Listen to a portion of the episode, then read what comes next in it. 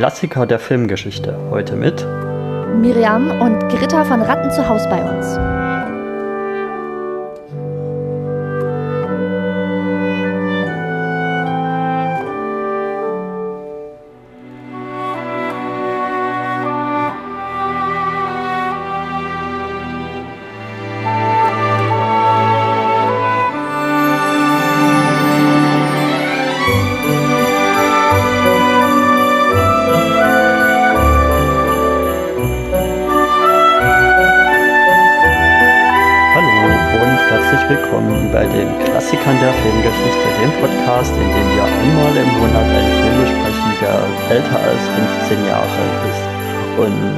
Heute zum letzten Mal in der aktuellen vierten Staffel und zum zweiten Mal ein Weihnachtsspecial. Und zum zweiten Mal ebenfalls, wie wir ja schon letztes Jahr hatten, ein Weihnachtsspecial zum Dezember. Und dazu begrüße ich ganz herzlich bei mir im Studio die Becky. Hallöchen. Und die Miriam. Hallo, ich grüße euch.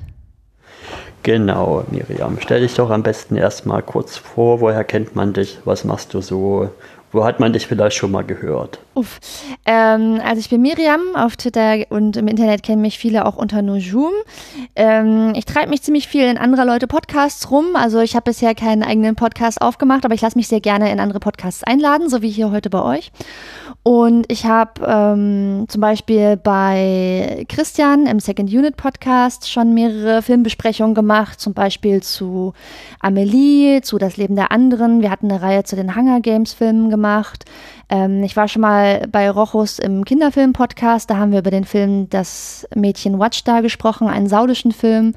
Und ich habe auch schon verschiedene Podcasts gemacht, wo es um meine Zeit in Saudi-Arabien und in Ägypten ging. Also ähm, genau, wenn man mal so ein bisschen rumsucht, Nujum, Miriam Podcast, dann findet man, glaube ich, eine ganze Reihe von Podcasts, in denen ich mich schon rumgetummelt habe. Mhm.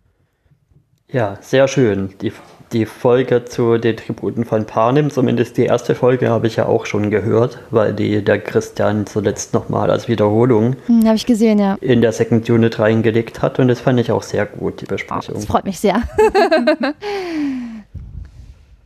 Genau. Und dann steigen wir doch mal direkt in, den, in, die, in das Thema ein. Was wir ja in der Vorbesprechung schon kurz angedeutet haben, ist, dass wir, nachdem wir ja letztes Mal mit Luise mit Stand bei mir auch einen Film hatten, der wieder auf einer Film, äh, auf einer Buchgrundlage basiert, hatten wir das auch dieses, dieses Mal wieder mit Greta von Ratten zu Hause bei uns. Und da würde ich jetzt erstmal in die Einstiegsfrage gehen. Warum ist das denn filmhistorisch ein Filmklassiker? Also für mich ist das deswegen ein, ein Filmklassiker, weil ich den Eindruck habe, dass gerade so in, in unseren Kreisen und in dieser Zeit viel darüber mh, hm, geredet und nachgedacht wird, was denn so Kinderfilme, ähm, diverse Kinderfilme sein können, in denen auch andere Rollenbilder gezeigt werden oder wo auch Mädchenrollen vorkommen, die ein bisschen unkonventioneller sind oder ihr eigenes Ding durchziehen. Und da wird wahnsinnig viel drüber diskutiert und ich finde eigentlich ganz interessant, dass es durchaus eine ganze Reihe Filme gibt, die aus der Schublade Filmklassiker kommen, die diese Kriterien auch erfüllen, die wir aber teilweise nicht mehr auf dem Schirm haben. Also weil die so ein bisschen in der Vergangenheit, in der Vergessenheit verschwunden sind. Vielleicht erinnert man sich noch an so einen Film wie Matilda oder so, ja, das Mädchen, das zaubern konnte, was ja auch in feministischen Kreisen sehr gefeiert wird. Aber es gibt eben auch eine ganze Reihe andere Filme, die toll sind und die man gut mit Kindern gucken kann, in denen eben auch, also die einfach schöne Kinderfilme sind und die eben auch andere Rollenbilder präsentieren. Und der Film gehört für mich auf jeden Fall dazu. Und ich finde, der sollte auf jeden Fall wieder viel weiter nach oben ins Bewusstsein der Leute und ähm, auf die Must-Watch-Listen sozusagen. Und wenn jetzt Leute Kinder haben und überlegen, was sie mit denen mal gucken könnten und denken, alles, was jetzt im deutschen Kino kommt an Kinderfilmen, ist zum größten Fall irgendwie Schrott, dann lohnt sich halt teilweise auch mal ein Film in die, ins DEFA-Regal und eben nicht nur so die klassischen Märchenfilme, ähm, das singende, klingende Bräumchen und das kalte Herz, was ihr hier auch schon mal besprochen habt, sondern da sind eben, da schlummern auch noch andere Schätze. Und dieser Film gehört für mich dazu. Ja, Genau. Und dann kannst du vielleicht direkt noch gleich noch weitermachen mit uns kurz zu erzählen oder unseren HörerInnen kurz zu erzählen, worum es denn so im Film geht und was da so grob die Handlung ist. Für Leute, die es vielleicht nicht geguckt haben, obwohl ich sehr empfehlen würde, den Film erst zu gucken, bevor er das hört, wie immer. Ja gut, aber vielleicht äh, sind die Leute ja dann auch inspiriert, suchen sich den Film nochmal raus und schauen ihn sich dann tatsächlich an. Er ist ja eigentlich auch ganz gut zugänglich. Also der Film Gritter vom, von Ratten zu Haus bei uns ist ähm, auch ein Märchenfilm. Und Gritta ist in dem Film 13 Jahre alt und lebt zusammen mit ihrem Vater auf einem runtergekommenen Schloss, auf dem Rattenschloss. Und der, ähm, der Vater ist so ein bisschen verrückter Erfinder und sie leben da zu dritt, also der Vater und Gritta und dann noch ein, ein alter Ritter, der so ein bisschen sich um sie kümmert und so ein bisschen der Hausdiener für alles ist. Und der Vater bastelt an allen möglichen Maschinen und vor allem bastelt er seit sieben Jahren an einer Thronrettungsmaschine, die er dem König verkaufen will, um damit reich und berühmt zu werden. Aber sie sind halt eigentlich total verarmt. Sie leben auf diesem völlig verfallenen Schloss. Und Gritta ist eh schon so ein bisschen ungewöhnliches Mädchen. Ihre Mutter ist früh gestorben und sie ist so ein, so ein Freigeist quasi. Sie liest viel und äh, klettert und tobt rum und benimmt sich auch sonst nicht wie so ein, ein gräfliches Mädchen sozusagen. Ähm, und es leben eben sehr viele Ratten auch in diesem Schloss, die aber eher wie so die, die guten, wohlwollenden Märchentiere sind. Also das ist nicht, nicht eklig oder unangenehm, sondern die gehören quasi zum Inventar. Und Gritte hat auch ein gutes Verhältnis zu den Ratten. Und ähm, Außerdem hat Gritta auch noch einen guten Freund, Peter, der Gänsejunge. Und dann äh, eines Tages verliebt sich der Vater aber in eine, in eine andere sehr junge Gräfin. Und äh, die zieht dann da mit ihren Pagen in dem Schloss ein. Und ähm, dann gibt es viel Streit auch zwischen Gritta und der neuen Partnerin des Vaters. Und dann kommt sie in einen, wird sie in ein Kloster geschickt, in eine Klosterschule. Da lernt sie viele andere Mädchen kennen, die auch in, dieses, in diese Klosterschule abgeschoben wurden. Es, äh, da im Kloster entdeckt sie einen Plot, ähm, dass der König vom Thron gestoßen werden soll und die neue Partnerin ihres Vaters um ihr Erbe betrogen werden soll. Da sind auch die Ratten wieder involviert. Dann bricht sie aus dem Kloster aus mit, ihren, mit ihrer Mädchenbande, mit den anderen Mädchen, die sie ja kennengelernt hat. Sie türmen, sie leben eine Zeit lang wild im Wald und dann zieht sie aber in die Stadt zum Schloss, um den, den Plot zu vereiteln, äh, wo der König gestürzt werden soll von seinem fiesen Gouverneur. Und am Ende spielt auch die Thronrettungsmaschine wieder eine wichtige Rolle. So, das ist so die Geschichte schnell in einem Ritt durcherzählt ich würde sagen, sie spielt eine wichtige Rolle, aber eine andere, als ja, ja. ursprünglich geplant war. Genau. Ja. genau. Becky, hattest du den Film davor schon gekannt oder noch nicht? Nee, ich habe den noch gar nicht gekannt. Äh, ich merke auch äh, in meiner Beschäftigung mit den DEFA-Filmen so im DEFA-Zember, dass ich voll viel nicht kenne von dem, was es hm. so an DEFA-Filmen da draußen gibt. Also natürlich so die klassischen Märchen, aber diesen überhaupt nicht. Und äh, ich äh, war total, als ich die, die Kurzbeschreibung des Films las und da stand irgendwie Thronrettungsmaschine, da dachte ich schon, äh, das klingt irgendwie nach was äh, Spannendem, was für mich irgendwie mit einem coolen Mädchen und Erfindungen und was weiß ich. Äh, und ich bin auch ganz beseelt gewesen nach dem Film. Also ich meine, es gibt immer kleine Sachen zu kritisieren, da werden wir sicher im Rahmen der Folge heute auch drüber sprechen. Aber gerade so im Vergleich zu vielen anderen Märchen, äh, Grüße an hier äh, ein Wolf liest Märchen rüber zu Johannes, äh, wo wir ja in den letzten Wochen sehr viel gelernt haben, wie die Frau, wie mit Frauen so umgegangen wird. Mhm. Normalerweise in Märchen, wie wenig Entscheidungsgewalt und so, die da irgendwie selber haben, äh, finde ich das doch äh, wirklich bedeutsam hier dieses mhm. Märchen mit diesem jungen Mädchen, das irgendwie äh, es schafft, fast auf eine philosophische Art und Weise auch dann am Ende Leute zusammenzubringen, die vorher nie zusammengekommen wären. Ich freue mich auch total, dass das jetzt klappt, hier im Rahmen von eurem Dezember-Projekt genau diesen Film zu besprechen.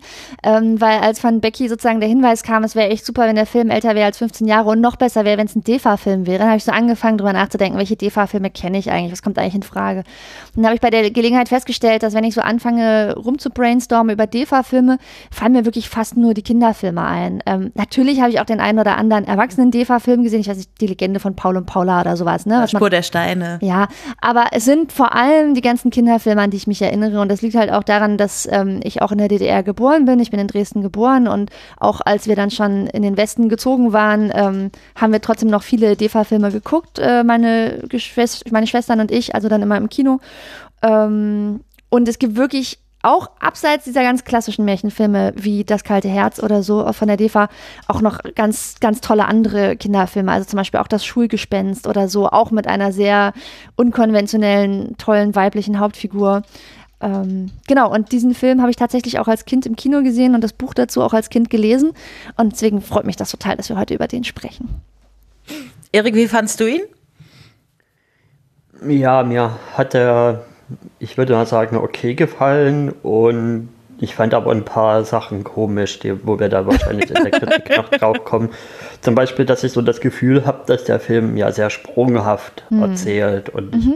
ich zum Teil nicht weiß, was er jetzt wirklich machen will. Will er jetzt so ein, will er jetzt so ein Kloster non äh, ja mhm. in Richtung, wie man es ja so dann so von ja von so Schul-Internatsfilm äh, vielleicht mhm. auch kennt, gehen will oder ob er so ein klassisches Märchenschlossfilm sein will oder ob er so ein Menschenleben wild draußen und erleben da ihre Abenteuer. Also da passieren ja sehr viele Dinge irgendwie zusammengemanscht hintereinander. Mhm. Es ist halt sehr episodenhaft, ne? Das sind so ja. einzelne Akte, die eher so für sich stehen und nicht so stark miteinander verbunden sind. Mhm. Vor allem halt der Akt mit dem Kloster und der Mädchenbande dann so mhm. in der Mitte, mhm. äh, wo man meinen könnte, also das, was an diesem Akt wichtig für die, den Gesamtplot am Ende ist, nämlich, dass sie rausfindet, was dieser Plan ist, den König zu stürzen, das hätte man wahrscheinlich auch irgendwie mm. anders einbauen können.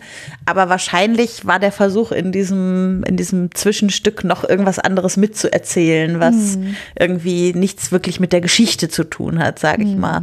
Ja, das finde ich auf jeden Fall auch, dass er so ein bisschen äh, rausfällt. Ja. Mhm. Und ich fand den Film schon nicht sehr DDR-klischeeig, aber gerade dieser Mittlerteil mit, den, mit dem Nonnen wirkte schon ja sehr auf holzhammerige Kritik an, an der Kirche und an der Religion, mhm. wie dann ja auch die Nonnen ja sehr sehr überstilisiert gekleidet sind und auch zum Teil so böse gucken die ganze Zeit. Das. Das ist mir schon aufgefallen. Da habe ich auch tatsächlich sehr viel drüber nachgedacht. Also genau der Punkt, den du gerade auch angesprochen hast, dass ich mich gefragt habe, ist das jetzt, spricht aus dieser Darstellung des Klosters und der Nonnen, spricht da jetzt so der klassische DDR-Hass auf die Kirche? Ähm, aber dann war ich mir auch nicht mehr so sicher, weil ich meine, ähm, es wird ja in dem Film, wird ja sowohl sozusagen die herrschende adlige Klasse, die Monarchie stark kritisiert, als auch eben die Kirche.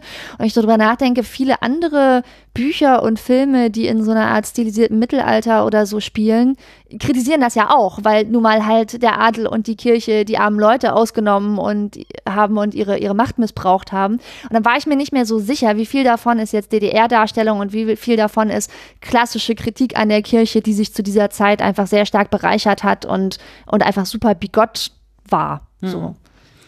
Ich habe auch tatsächlich die Kirche hier eher als Platzhalter für Menschen mit zu viel Macht hm. wahrgenommen, sozusagen. Also, dass es jetzt ein Nonnenkloster war, halt, weil es sozusagen irgendwie in die Zeit gepasst hat.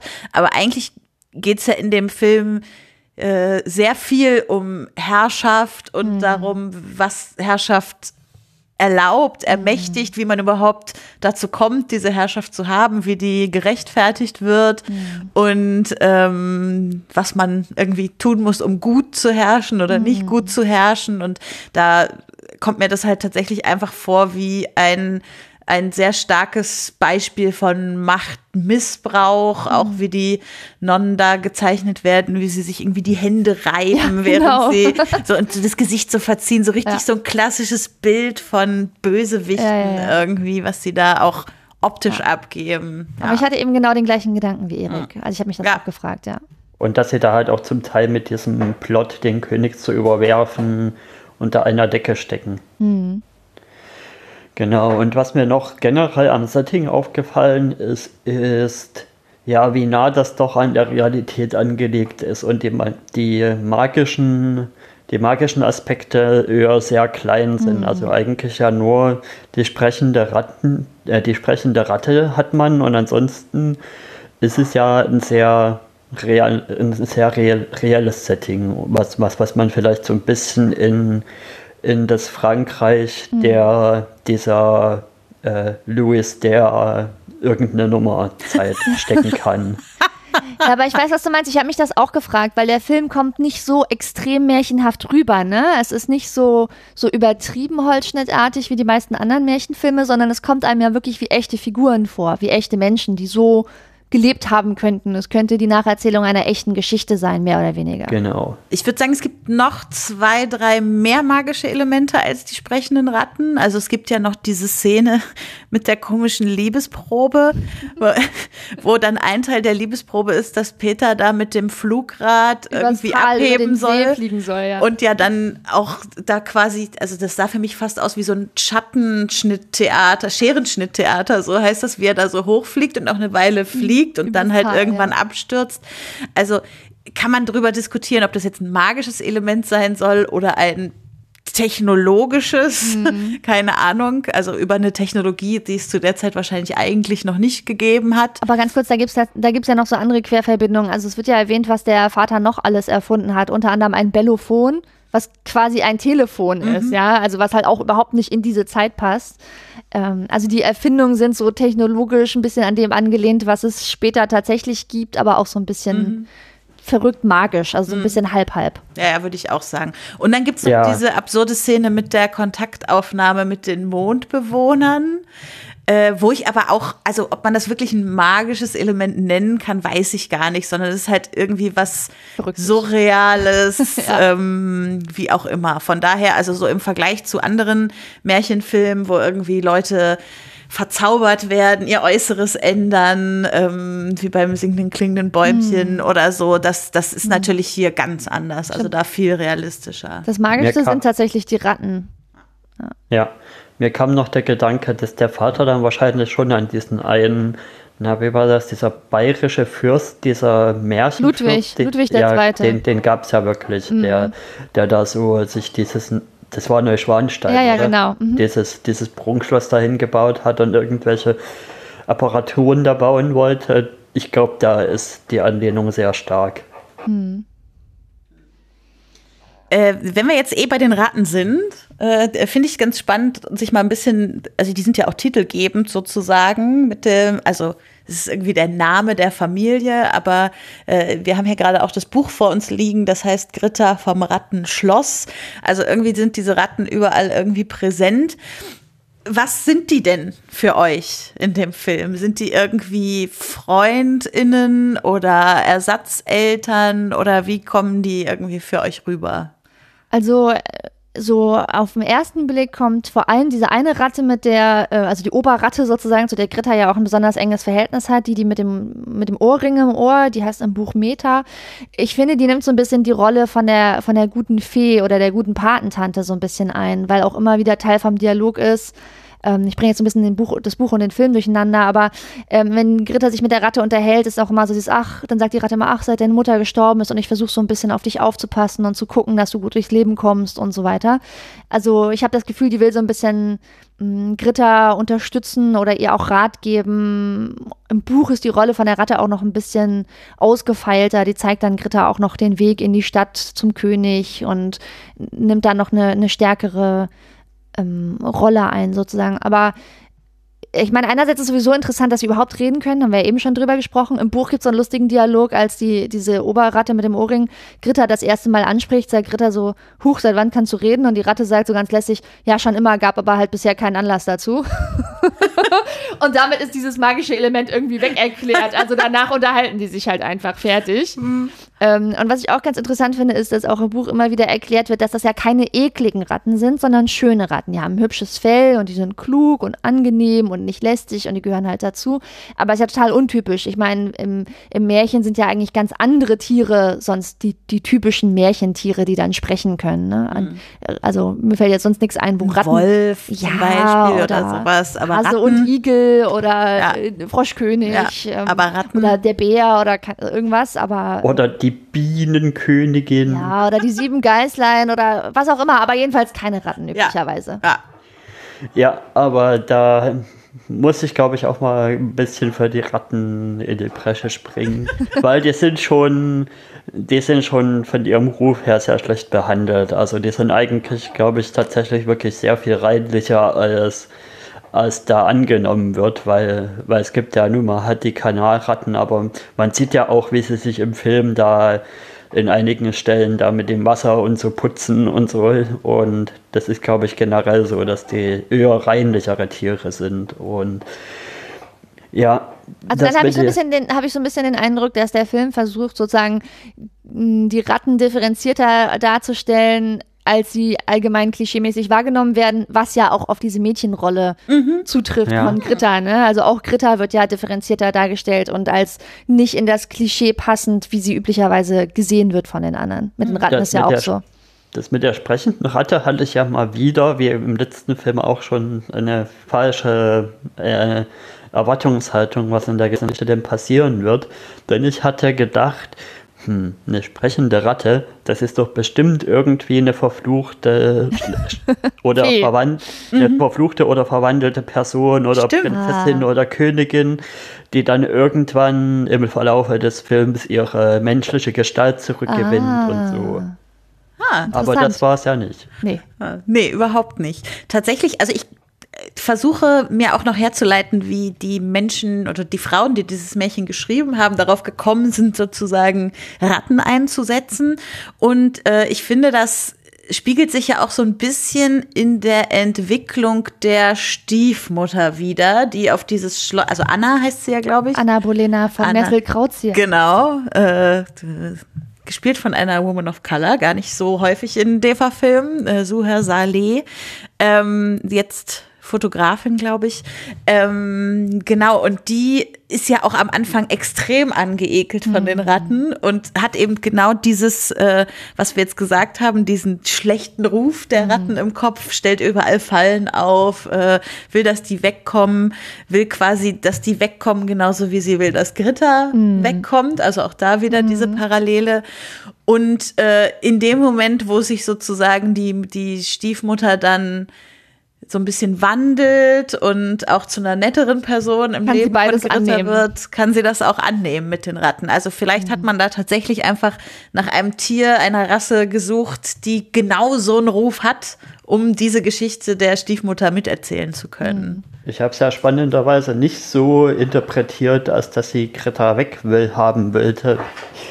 Aus dem Grund, dass das Greta weg muss, sondern dass, dass sie schon am Anfang eher drauf bedacht ist, quasi Greta in ihr,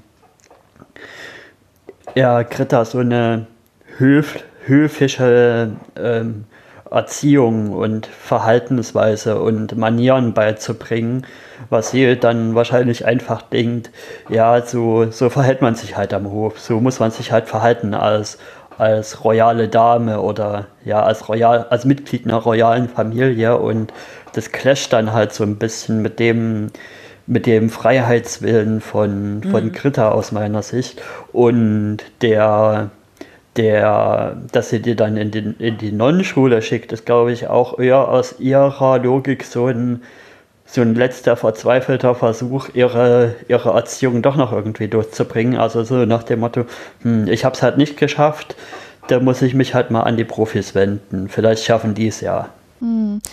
Wobei ich das auch ganz interessant finde bei der Rolle von der, von der Stiefmutter, von der Anna Bolena. Ich empfinde die ja auch als ziemlich zwiegespalten, weil sie halt einerseits auf diesem verfallenen Schloss ankommt und total begeistert ist, dass sie da von den Zwängen, die sie am Hofe hat, befreit ist, dass sie jetzt nicht den, den Gouverneur heiraten muss, äh, zu dem, also wo die Ehe ihr aufgezwungen werden soll und das ist nicht so langweilig und nicht so sauber und äh, ja, alles, alles nur so Kulissen, zwischen denen man sich bewegt. Und finde das total toll, dass sie da diese Freiheit hat. Ähm, und gleichzeitig versucht sie erstens dem Schloss ja dann genau diese Ordnung aufzuzwingen, über, dessen Abwe über deren Abwesenheit sie sich gefreut hat. Also sie freut sich, dass das Schloss so besonders und anders ist, fängt dann aber direkt erstmal an, irgendwie so zu putzen und aufzuräumen und alles irgendwie wieder schick zu machen und Wandschirme und Polstersessel aufzustellen. Und sie genießt diese Freiheit, aber gleichzeitig will sie die Gritter nicht zugestehen und sagt so, du musst aber den gesellschaftlichen Vorstellungen ähm, entsprechen und du musst in dieses Klischee, in diese Form reinpassen, obwohl sie sich selber freut, dieser Form gerade entkommen zu sein. Und das finde ich also wirklich extrem differenziert für mhm. so einen mhm. Märchenfilm, weil am Anfang denkt man quasi so, sie wird als Bösewichtin mhm. eingeführt. Also natürlich gibt es da auch noch den PK, wo es irgendwie, mhm. bei dem auch ziemlich schnell klar ist. Und äh, Ja, genau. aber so, es, sie wird schon als Bösewichtin mhm. eingeführt, aber ist halt, also ich meine, wir haben hier irgendwie eine Stunde 20 Film oder so und es ist einfach extrem differenziert ihr Hintergrund und ihre Zwiegespaltenheit mhm. dargestellt und so. Weil ich, natürlich interessiert sie irgendwie das eine, aber deshalb alles sofort abzulegen, womit man immer aufgewachsen ist, mhm. ist halt nicht so leicht. Und dass das dann erst so über den Film passiert und als sie dann im Wald leben und sie selber ein Kind hat und mhm. versteht irgendwie auch ein bisschen besser, wie der Vater auf seine Tochter guckt, weil sie jetzt selber ein, mhm. ein eigenes Kind hat und so. Also das finde ich eigentlich ziemlich ziemlich stark. Mich stört an der Stelle dann eher, dass, also ich weiß nicht, ob ihr das auch so wahrgenommen habt, aber ich finde, dass so ein bisschen weiblich konnotierte Dinge anhand dieser Figur auch abgewertet werden. Also ich will damit gar nicht äh, schlecht reden, dass Gritter halt ein extrem individuelles, starker Charakter ist oder so, aber dass manche Dinge, die halt an Anna kritisierenswürdig sind, vielleicht Sachen sind, die man gemeinhin mit Weiblichkeit assoziieren würde. Also ich habe das nicht so empfunden. Mhm. Also ich habe das eher so ein bisschen wahrgenommen, dass das so der Firlefanz vom Hof ist, den Anna Bolena mitbringt, aber dass das nicht unbedingt so stark weiblich kommentiert ist, weil mhm. zum Beispiel die Pagen oder ihre Vormünder tragen ja auch alberne Perücken und bringen den Firlefanz vom Hof mit. Und bei denen ist das wiederum nicht mit Weiblichkeit ähm, assoziiert. Also es gibt auch andere Personen, die das mhm. repräsentieren und deswegen habe ich das Gefühl, muss es nicht zwingend mit, also mit der Weiblichkeit zu tun haben. Also Anna Bolena präsentiert halt erst so eine mh, mm, übertrieben höfische Art von Weiblichkeit mhm. und wandelt sich dann, aber ich habe nicht das Gefühl, dass das die, die pure reine Weiblichkeit mhm. ist, die da kritisiert wird oder für die sie steht. Mhm. Erik, wie siehst du das denn? Ja, so habe ich es auch verstanden. Also, dass Anna Bolena halt zuerst ja ein höfisches Verhalten an den Tag legt, was dann natürlich halt auch mit einer höfischen Prägung von Weiblichkeit zu tun hat. Ja. Und das aber dann eher ablegt als ja und mehr sich so in, in dieses ja mehr hemdsärmelige, mhm. ingenieurhafte Verhalten von, von unserem Papi da einlässt. Mhm. Aber Wo sie dann, ja. da, dann da sitzen und Holzlöffel schnitzen ja, und so. Äh, äh.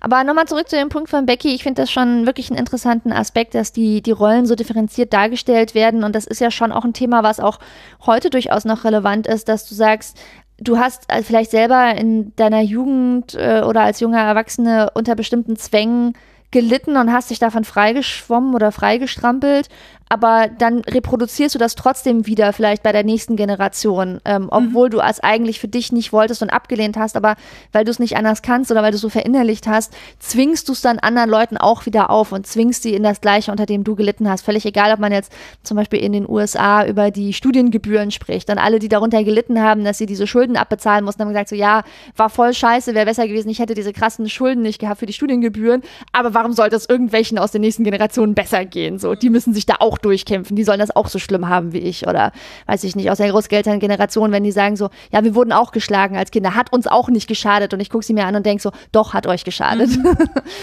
ja.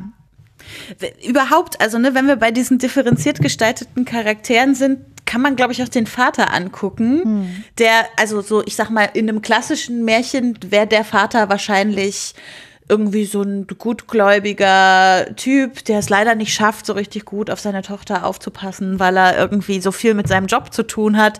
Und hier ist das, glaube ich, auch an der Stelle. Der ist halt nicht einfach nur ein guter Vater, sondern wahrscheinlich ein ziemlich schlechter Vater mhm. irgendwie, ähm, der also ich so wie ich es gelesen habe, ist es im Märchen auch noch ein bisschen krasser, als es im Film tatsächlich ist, dass er sich im Märchen überhaupt nicht um seine Tochter kümmert und die überhaupt nur überleben kann, weil die Ratten sie mit äh, Nahrungsmitteln ausstatten und so als Kleinkind.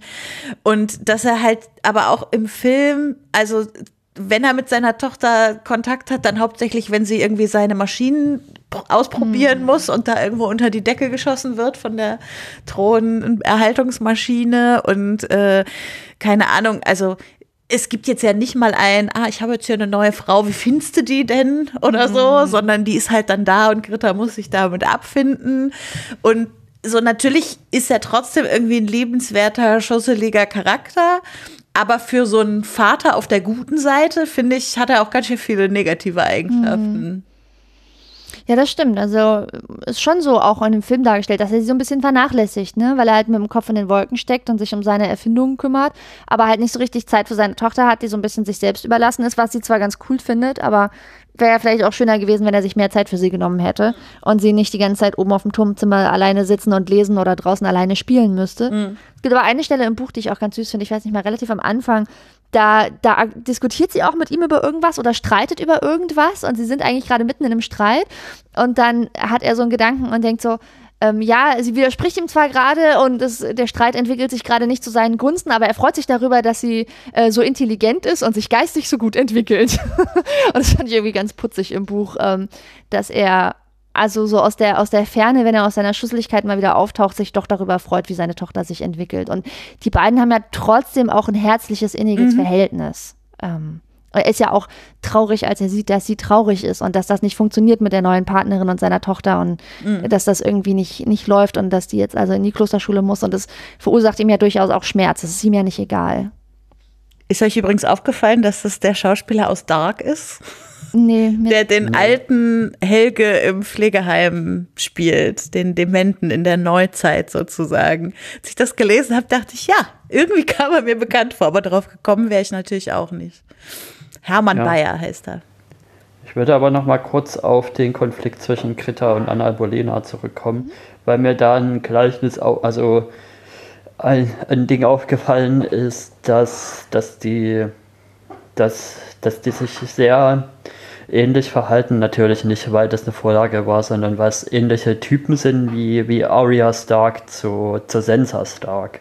Also Arya Stark, die wirklich sehr raubeinig auch ist, sehr freiheitsliebend unterwegs ist und dann halt immer in ähnliche Konflikte gerät mit ihrer Schwester, die halt wirklich sehr in diesen, in diesen Liedern und Sagen und so in, innerhalb dieser Game of Thrones Welt verhaftet ist und da sehr, sehr ein, Idealist, ein sehr idealistisches und idealisiertes Bild davon hat, ja, was das Leben als Prinzessin bedeutet und noble Prinzen und edle Ritter und so. Und Arya hat da halt ein sehr viel realistisches, realistischeres Weltbild und hier ist es halt dann ähnlich so, dass das Krita schon ein sehr viel realistischeres Weltbild hat und und die, ja, die, die neue Stiefmutter halt noch sehr so in diesen, wahrscheinlich auch so in, in dieser, ja, Lieder- und Sagenwelt verhaftet ist und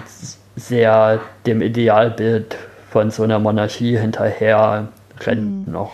Na, ich weiß nicht, ob ich das irgendwie realistisch und, und idealistisch nennen würde, weil jetzt gerade wenn du Aya und Sansa vergleichst, ähm, Aya ja auch, und das ist hier bei, bei Gritta auch so, die leben ja auch in, in so einer Vorstellungswelt. Ähm, von, von, von Märchen oder von anderen weiblichen Heldenfiguren, denen sie gerne nacheifern wollen.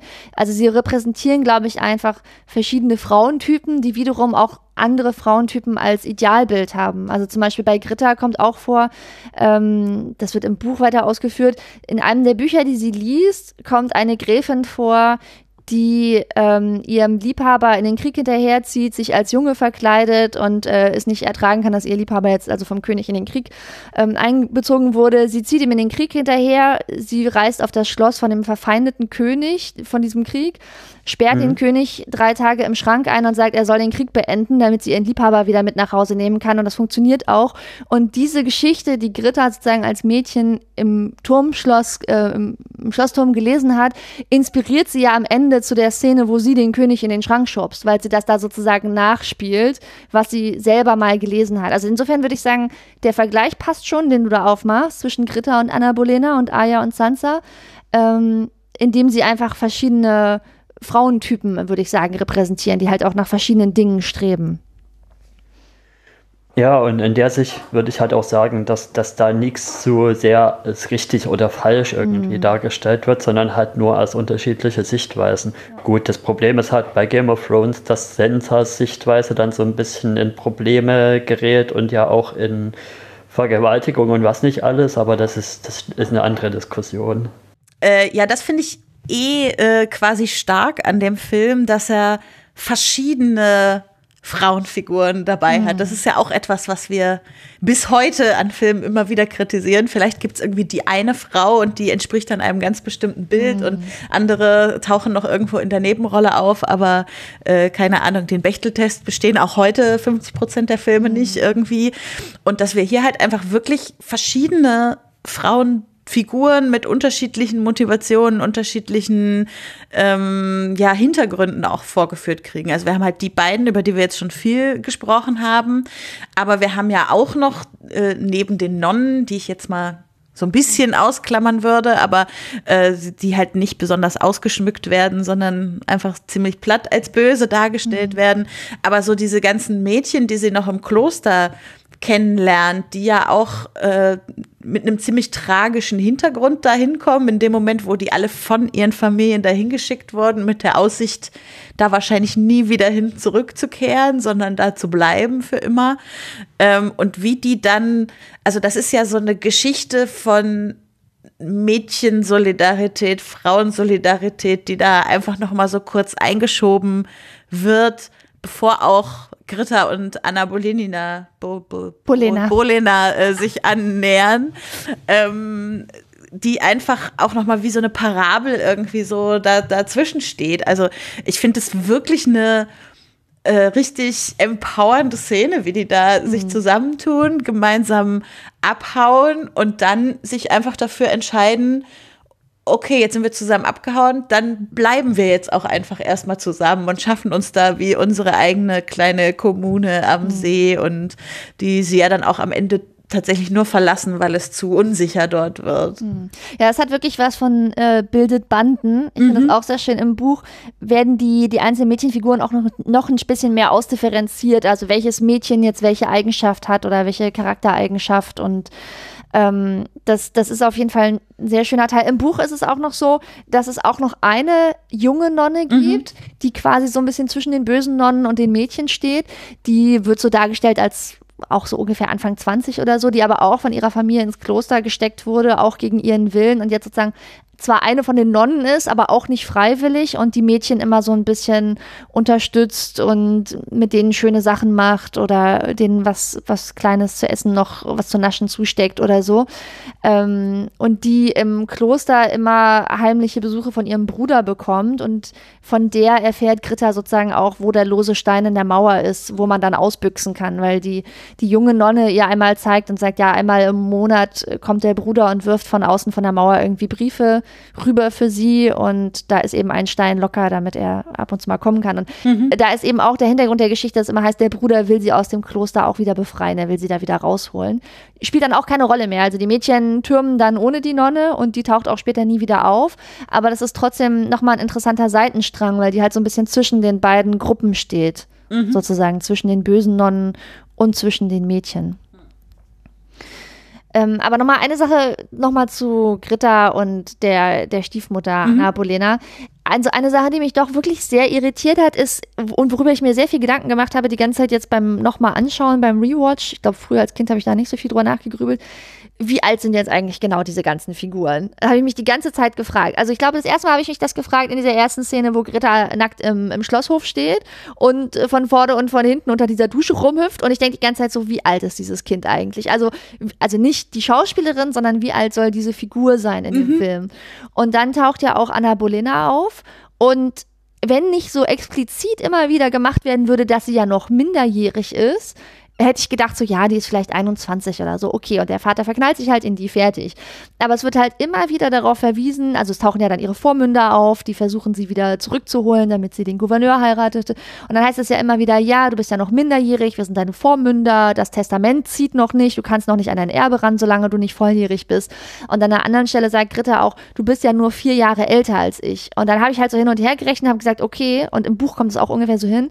Das heißt, Gritta ist 13 und die Stiefmutter ist 17. Und irgendwie finde ich das trotzdem ein bisschen krass. Also es ist irgendwie ein Punkt, an dem ich mich immer mal wieder so ein bisschen gerieben habe oder der mich irritiert hat an verschiedenen Stellen. Also sowohl, dass der Vater, der halt 30 ist, jetzt die 17-Jährige heiratet und dann mit ihr ein Kind kriegt und dass sie halt als 17-Jährige die Stiefmutter der 13-jährigen Tochter ist. Mhm. Und die 13-jährige Tochter wiederum, ich meine, also man sieht das ja jetzt nicht unbedingt, dass sie 13 ist, aber es wird halt immer mal wieder darauf verwiesen, wenn man aufmerksam ist. Also sie könnte halt auch 11 oder 12 sein oder so. Die hat ja zum Beispiel auch diese sehr innige Beziehung zu dem Gänsejungen Peter und ich finde das auch, dass für ein, also ich bin nun wirklich, wirklich nicht prüde, aber es, es hat mich trotzdem ein bisschen irritiert und das muss ich mal so ein bisschen ergründen, wo das herkommt. Es hat mich sowohl irritiert, dass Gritta mit ihrem Freund so viel rumknutscht und rumkuschelt, dafür, dass sie noch so jung sind, als auch was diese ganzen Nacktaufnahmen angeht von minderjährigen Mädchen. Und da muss ich so ein bisschen schlucken und habe dann gedacht, so, okay, DDR halt, äh, gehen halt alle irgendwie ständig nackt baden und ähm, gehört irgendwie dazu. Und es ist auch so, ich habe ja nun das Buch, das Kinderbuch auch gerade nochmal wieder gelesen von Christa Koschik. Alle diese Nacktszenen werden tatsächlich auch so im Buch beschrieben. Also man kann es dem Regisseur nicht vorwerfen, dass er da jetzt sich irgendwelche Nacktszenen für minderjährige Schauspielerinnen ausgedacht hat ähm, die da nicht reingehören. Also die sind in der Geschichte so. Das wird so beschrieben. In dem Buch geht es direkt los. Gritta wacht irgendwie auf in dem Schloss und dann geht sie in den Schlosshof und dann äh, stellt sie sich da unter die Dusche oder badet in der Badewanne oder so. Ähm, und auch, dass die, die Mädchenbande nachher da in dem, in dem See alle spaßig, nackig baden gehen, das gehört auch alles so dazu. Und trotzdem hat es mich beim Angucken irritiert. Also sowohl der Altersunterschied als auch diese Nacktszenen. Ich weiß nicht, wie es euch damit gegangen ist. Ja, also mich hat auch am meisten halt, wenn im Film diese Alterssachen angesprochen werden, halt irritiert, weil ich sie auch, Anna Bolena auch als älter wahrnehme mhm. tatsächlich. Ging mir auch so, also zum einen sehe ich den Altersunterschied von den Figuren, wie sie zu sehen sind. Ich kann diese vier Jahre nicht, nicht wahrnehmen. Mhm. Das, das, sind für mich mehr. Mhm. Und ja, zum anderen auch, dass sie wirklich erst 17 ist, kann ich mir nicht vorstellen. Also ich meine, wenn man jetzt rangehen würde mit aktuellem Alter, also zum Beispiel in den USA gibt es ja bei vielen Sachen so diese 21er Altersgrenze.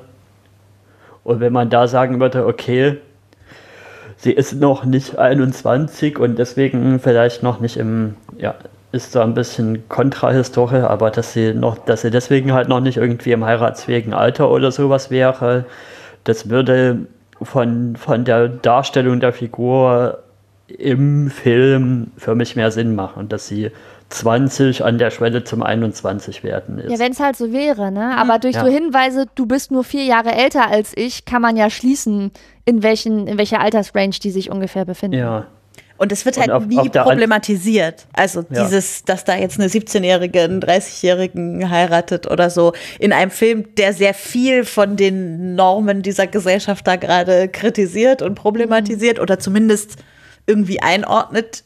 Diese Tatsache wird irgendwie überhaupt nicht nochmal eingeordnet von irgendeiner anderen Figur oder so, außer halt von äh, Gritta, die sagt, du bist ja nur vier Jahre älter. Ich habe dann auch noch Genau, und wenn, ja. ich habe jetzt gerade noch überlegt, also wenn wenn man davon ausgehen würde, dass sie 20 wäre und die vier Jahre trotzdem weiter annimmt, dann wäre ja Krita so im, im 16er-Bereich vom Alter her. Und das würde dann auch aus meiner Sicht tatsächlich mehr Sinn machen, dass man da so eine, so eine Teenie-Techtelmechtel-Romanze mm. erzählt. mm. Mit dem Knutschen, mit dem Gänsejungen, ja. ja. Ja, ich habe mich auch dann, ich habe jetzt beim Film und auch beim Buch nochmal drauf geachtet, weil es gibt ja dann eben diese Szenen, wo die Vormünder auftauchen und zu dem Graf von Rottenzahaus bei uns sagen, das Mädchen, das dem du da Unterschlupf gewährst, die ist übrigens noch minderjährig. Und dann sagt er, ach, das ist mir übrigens egal, wir sind jetzt zusammen. Und dann bin ich so ein ganz kleines bisschen innerlich zusammengezuckt. Aber ich glaube, dass wenigstens die Hochzeitsszene sowohl im Film als auch im Buch dargestellt wird als nachdem sie Geburtstag hatte. ich glaube, ja. wenigstens darauf wird Acht gegeben, dass die Hochzeit erst stattfindet, nachdem sie also volljährig geworden ist. Aber trotzdem finde ich das alles ganz schön hart an der Grenze. Mhm. Mhm. Aber solches, solche Altersprobleme haben mir halt halt auch solche Mittelalter-Fiction gerne ja, mal. Das also, stimmt. Da muss ich auch bei Game of Thrones übrigens auch so. Bei Game of Thrones, da wollte ich dich ja. gerade fragen. Also da ist doch Arya, glaube ich, 12 und Sansa ist 14, als sie mit Tyrion verheiratet wird, der irgendwie 30 ist also auch alles. Ja, und vor allem im Buch ist das ja alles noch viel schlimmer als in der ja. Serie. Also im Buch sind die ja noch, noch viel jünger. Hm. Um, ja, genau. da ist das genau das Gleiche. Aber habt ihr denn, also wenn wir jetzt schon über diese Beziehungen sozusagen reden, glaubt ihr, der Film möchte uns irgendwas über Liebe erzählen an diesen Beziehungen, die da dargestellt werden? also ich hatte, äh, warum ich das frage, ist, ich hatte den ganzen Film über eigentlich nicht so sehr das Gefühl, äh, außer bei zwei Szenen insbesondere. Einmal eben bei dieser schon angesprochenen Liebesprobenszene. Total beknackt. Wo, wo Greta auch sagt, hier, äh, wenn man liebt, tut man alles für seine Geliebte. Also ich meine, ja, das ist vielleicht sowas, was Kinder sagen, wenn sie ja. das erste Mal so äh, irgendwie in einer dicke, dicke Anführungsstriche Beziehung sind. Wenn sie denken, so. dass so Liebe funktioniert. Genau, ja. also das äh, und dann eben aber ganz am Ende, wo sie nochmal sagt, ich denke überhaupt nicht dran, bald zu heiraten und da so gewieft die Jungs sich küssen lässt, die beide eigentlich sie auf die Wange küssen wollten und so, dass ich, also erst dachte ich, der Film will gar nichts über Liebe erzählen und alle diese Beziehungen sind irgendwie merkwürdig in diesem, in diesem Film. Aber dann dachte ich, vielleicht will er doch was über Liebe erzählen.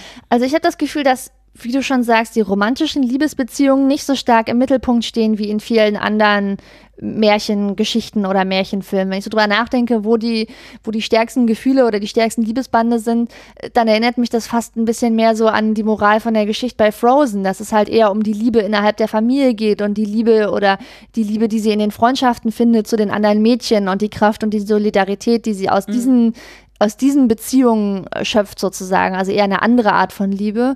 Und überall da, wo die romantische Liebe auftritt, äh, ist es ja alles eher so ein bisschen schräg. Also mhm. ich meine auch die, die Beziehung von dem Vater zu dieser Anna Bolena ist halt irgendwie so ein bisschen schräg, weil sie halt so eine komische Ziege ist und man sich ja auch so ein bisschen fragt, was findet er jetzt eigentlich an ihr, außer dass sie hübsch ist. Hm. Also was, was genau bezirzt den Vater jetzt, außer dass sie eine hübsche junge Frau ist, weil sie ja wirklich so ein bisschen zickig auftritt und immer mit ihrem Ich will, ich will, ich will und ihn dann so rumscheucht. Warum genau ist er jetzt eigentlich da so in sie verknallt? Und das mit der Liebesprobe hat mich auch mega irritiert, also mit Gritta und Peter, wo ich auch dachte, was, was ist das eigentlich für eine völlig bescheuerte Szene und was soll die jetzt eigentlich sagen? Also dieses so, da musst du für mich jetzt die Brennnesseln essen. Dachte ich so, ah. boah, nee, so ein Blödsinn. Also ja. wenn man jemanden, ich wollte die ganze Zeit in den, in den Film reinspringen und, so, und Gritta belehren und sagen, wenn man jemanden liebt, dann stellt man dem nicht so beknackte Aufgaben. so, sondern ja. dann lässt man die Person irgendwie so sein, wie sie ist. Ähm, Genau. Da musste ich auch an die letzten Märchen von Ein Wolf liest Märchen denken, wo,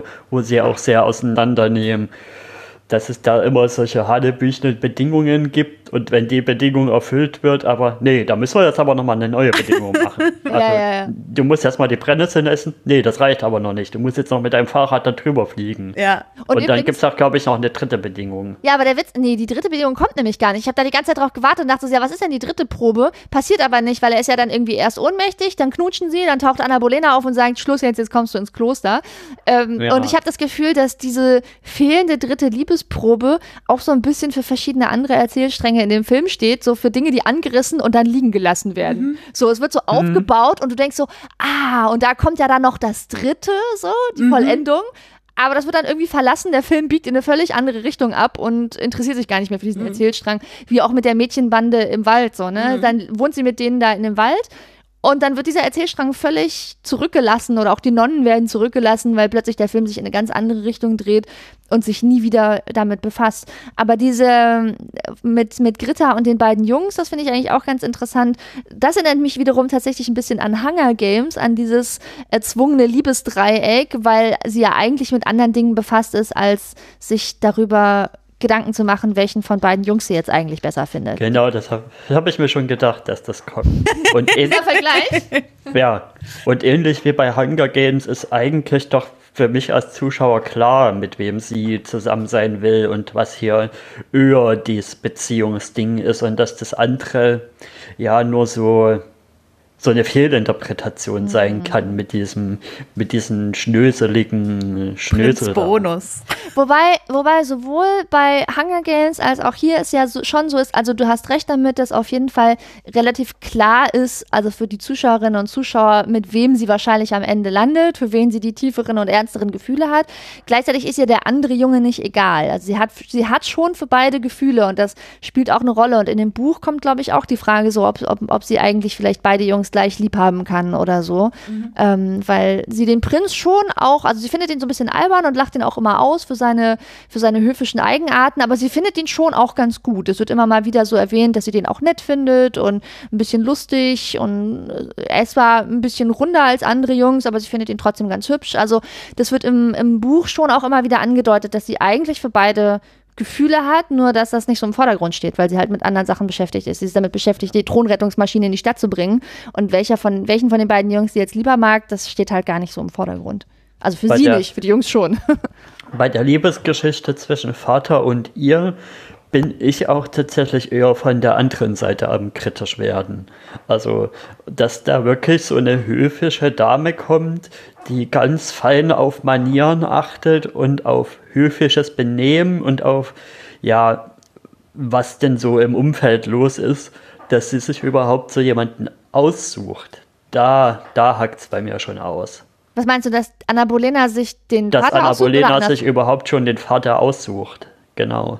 Das könnte ich noch nachvollziehen, weil sie sagt ja, sie, sie, dass sie das Ausbrechen irgendwie gut findet, ne, aus ihrem eigentlichen Leben und dem, dem Vorgezeichneten und der Ehe, die ja. ihr aufgezwungen werden soll. Genau, aber dafür verhaftet sie dann halt für mich zu sehr wirklich hm, in, in diesem verstehe. höfischen Manierenverhalten. Hm, hm, hm, da müsste sie dann auch stärker da ausbrechen, finde ich. Hm, hm. Habt ihr das Gefühl, wir sind durch mit den Liebesgeschichten? Ja, glaub schon. Ja, ich bin durch mit den Leben. Dann würde ich nämlich gerne noch mal auf das Thema Kinder versus Erwachsene kommen. Mhm. Ähm, ich mag mich täuschen, aber ich habe das Gefühl, das ist ein Thema, was äh, auch in DEFA-Filmen des Öfteren mal angerissen wird und irgendwie vorkommt und Kinder an die Macht. Mh, Kinder an die Macht und äh, hier wird es ja sogar noch mal ein bisschen differenzierter verhandelt. Es ist nicht nur Kinder an die Macht, sondern es ist auch die Auseinandersetzung damit, was ist jetzt eigentlich anders an Kindern als an Erwachsenen. Also die einen sagen irgendwie, Kinder wissen noch zu wenig von der Welt, die können die Welt überhaupt nicht verändern und äh, also das äh, ist so ein Gespräch, was die Mädchen da auch miteinander führen im, im Kloster. Ist das nicht zwischen Greta und Peter? War es sogar zwischen Greta und Peter? Ich glaub, Kann Peter, auch sein. Peter sagt zu ihr, Kinder können die Welt nicht verändern. Ja, und dann sagt sie halt, nee, der Unterschied ist, die Erwachsenen haben sich einfach schon zu sehr an alles gewöhnt und kommen quasi nicht mehr aus ihrem Trott raus und äh, nehmen das Schlechte so hin, wie es ist. Da habe ich gedacht, also das ist sowas von aktuell. Also ich, und das ist wahrscheinlich auch in 50 Jahren oder so noch ein aktuelles Thema, was sich irgendwie irgendwie so, so durchziehen wird. Also keine Ahnung, das wäre was, was wahrscheinlich auch auf einem Fridays for Future Plakat auf der Demo beim Klimastreik am Freitag hätte stehen können. Ja, so. genau, das wollte ich, da wollte ich auch gerade drauf ansprechen, dass sich das ja auch in dem letzten Jahr, sag ich mal, sehr stark mit Fridays for Future noch in die Richtung entwickelt hat. Mhm. Oder sehr stark mehr öffentlich ins Bewusstsein gerückt wurde. Mhm. Ja, und wir haben ja zum Beispiel auch so Debatten um, um Kinder- oder Jugendwahlrecht. Ne? Soll das, das Wahlalter vielleicht abgesenkt werden, damit auch Menschen unter 18 für ihre Interessen eintreten können, weil sie ja von den Entscheidungen, die heute gefällt werden, wesentlich langer, länger betroffen sein werden als Menschen, die heute noch wählen und in zwei Jahren tot sind. Mhm. so. Mhm. Ja, zumindest so ab ja, Jugendwahlalter wäre das, denke ich, tatsächlich eine sinnvolle Sache, weil, weil man ja auch wenn man in der Schule ist und man kommt ja mit 18, ist man ja meistens schon aus der Schule dann raus. Also mhm. für diesen Lebensabschnitt hat man ja keine eigene irgendwie Wahlmöglichkeit, da was durch politische Wahl dran zu regeln, zum mhm. Beispiel. Mhm. Ich habe mich halt auch noch gefragt, ist es nur in Anführungsstrichen, dieses Kinder versus Erwachsene oder steht es auch wieder bildlich irgendwie für diese ganze Herrschaftsthematik, dass da irgendwie eine, eine Gruppe von Leuten ist, in diesem Fall halt Kinder, die äh, gute Ideen haben, die, wie wir am Ende an Greta vorgeführt kriegen, auch äh, Ideen haben, die irgendwie das Reich vor einem großen Chaos retten und die halt aber eigentlich erstmal nicht mitbestimmen dürfen, weil gesagt wird, ihr wisst ja noch zu wenig von der Welt äh, dass sich das auch so ein bisschen überträgt auf allgemein dieses Bild von Herrschaft, was wir in dem Film sehen, dass es irgendwie den Adel und die Reichen und vor allem den König gibt. Äh, Peter Sodan in einer typischen Peter Sodan-Rolle, wie ich finde. Also der hat ja auch mindestens in einer dieser modernen ARD-Märchenverfilmungen so einen mhm. ähnlichen König gespielt. Irgendwie, der so ein bisschen trottelig da auf seinem Thron sitzt und man weiß irgendwie nicht, äh, gibt es außer seiner Abstammung irgendeinen Grund, warum genau dieser Mann mhm. auf diesem Thron sitzt. Irgendwie, dass da jetzt irgendwie klugere Leute aus anderen Klassen, aus anderen Gesellschaftsschichten kommen, die äh, vielleicht mal ein bisschen rütteln können an mhm. diesem Herrschaftssystem. Ja, also das passt schon ganz gut, weil die Erwachsenen im Gegensatz zu den Kindern in dem Film ja alle als sehr korrupt oder leicht zu verführen dargestellt werden, wie ich finde. Also irgendwie der der, der König und sein Gouverneur, die sind halt irgendwie hinterm Geld her und sind korrupt und verführbar und die Nonnen sind korrupt und verführbar, mhm. weil die auch nur für Geld da die Mädchen in dem Kloster einsperren und in gewisser Hinsicht kann man sagen, dass auch der Vater ja verführbar ist, weil in dem Moment, wo irgendwie seine neue Partnerin auf den Plan tritt, äh, hat er Scheuklappen vor den Augen und sieht nichts anderes mehr und kann sich nicht mehr vernünftig ähm, verhalten sozusagen. Und dieses ganze Thema Korruption, die Reichen und Mächtigen nutzen ihre, ihre Machtposition oder ihre Herrschaft aus, um die Ärmeren oder Schwächeren auszubeuten.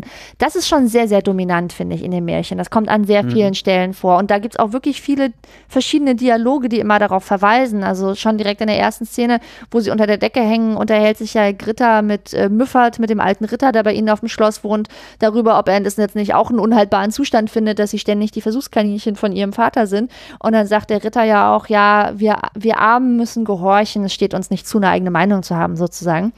Was Gritter dann so ein bisschen empört und später sagt Peter ja so einen ähnlichen Satz und sagt, ja, was sollen wir denn schon machen? Wir sind halt arm, die anderen sind reich, wir können uns gegen das System nicht aufbäumen und das ärgert sie dann immer und das macht sie so ein bisschen wütend und sagt sie, ach, ihr Armen, ihr sagt immer alles Gleiche und ich muss sagen, über die Stelle habe ich mich dann geärgert.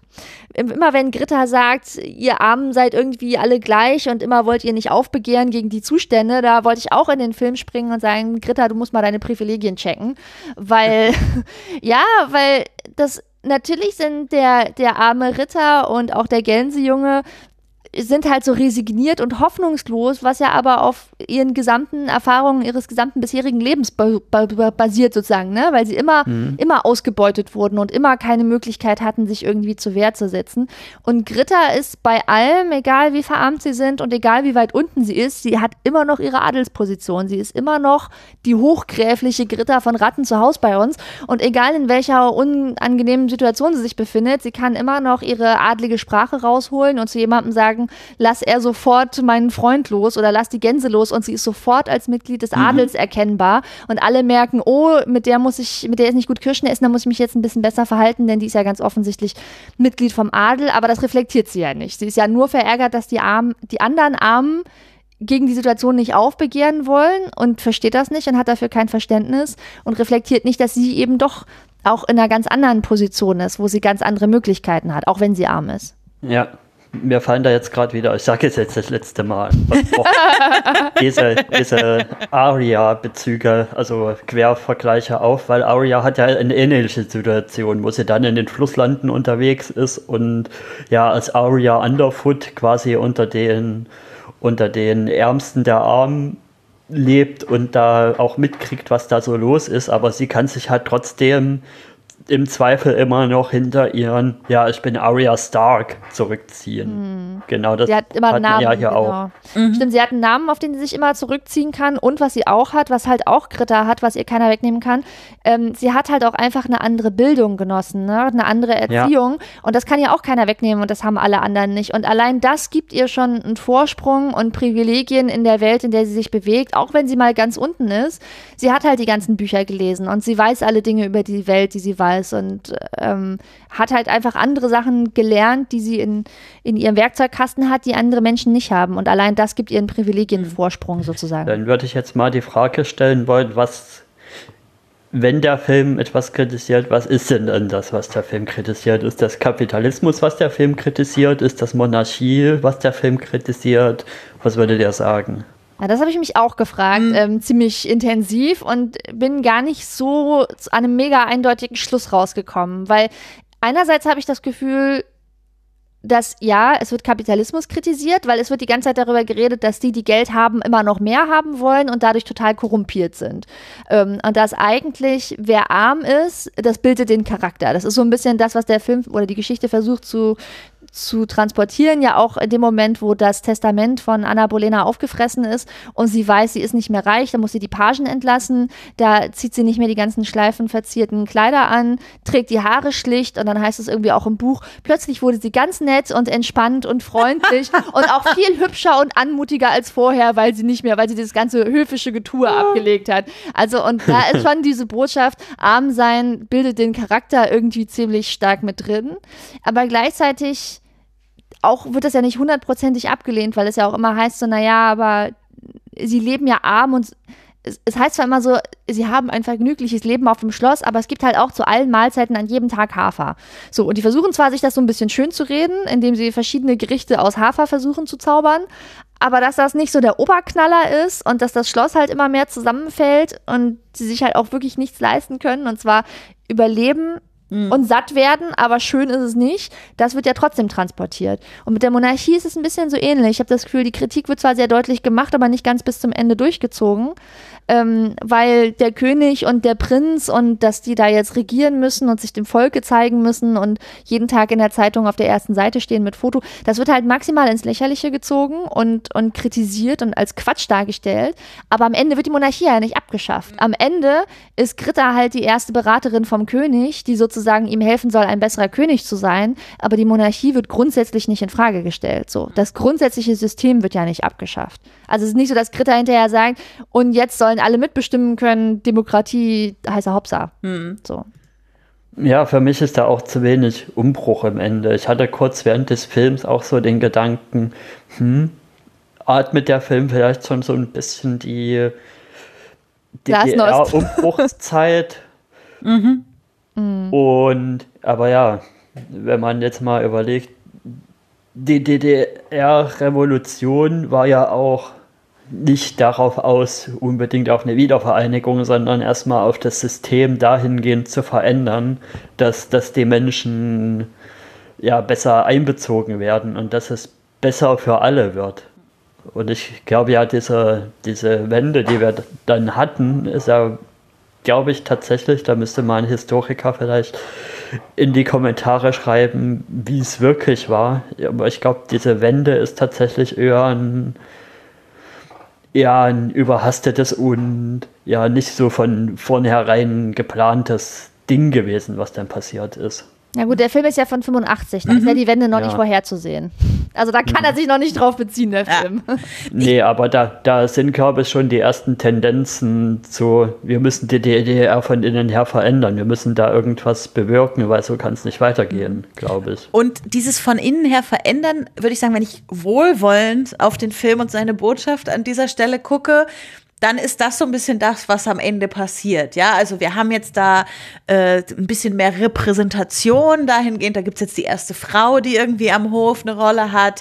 Äh, eine Frau, die, also sie redet zwar immer über die Armen und meint auch irgendwie sich und ihre Familie damit, auch wenn sie aus einer viel besser gestellten Position kommt als viele Leute, die wirklich arm sind in dieser Gesellschaft. So, ähm, also wir haben irgendwie so eine Botschaft von äh, Leute, wir brauchen irgendwie eine Herrschaftsform, die da ein bisschen mehr Repräsentation abbildet, die nicht so eine unrechtmäßige Herrschaft hat, die irgendwie von Generation zu Generation weitergegeben wird. Aber äh, ich bin trotzdem voll bei euch, dass das irgendwie nicht gerade Intersektionalität atmet und äh, am Ende wirklich uns eine Herrschaftsform vorführt, die irgendwie da viel rechtmäßiger wäre als die. Genau, aber und wenn das aber vielleicht auch das, das Ziel ist, so ein bisschen den Gedanken aufzuwerfen, des, des Wandels von innen, ist ja auch wahrscheinlich so ein bisschen, könnte ich mir vorstellen, der Hintergedanke zu sagen, okay, wir können das nicht zu eindeutig und nicht zu heftig machen, weil sonst wird uns der Film wegverboten. Und dadurch, dass sie hier ja, lese ich ja im Dokument, dass sie zweimal den Nationalpreis der DDR für Kunst und Kultur bekommen haben, scheint sie es ja subtil genug gemacht zu haben, dass, dass es stehen bleiben konnte, so wie es war.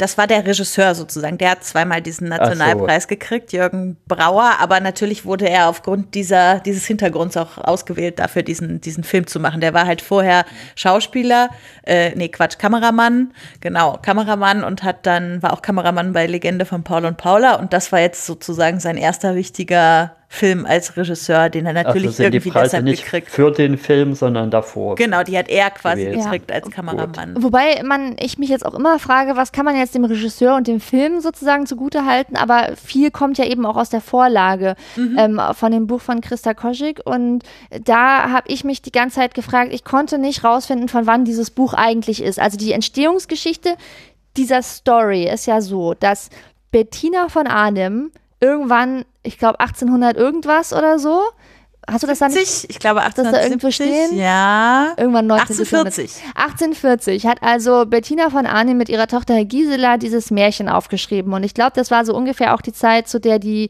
die Brüder Grimm durchs Land gezogen sind und Volksmärchen aufgesammelt und eingeschrieben haben. Das heißt, aufgeschrieben haben. Das heißt, auch Bettina und Gisela von Arnim haben sich dieses Märchen nicht ausgedacht, sondern haben das, glaube ich, das hat irgendwo rumgewabert und die haben das quasi aufgeschrieben und zu Papier gebracht.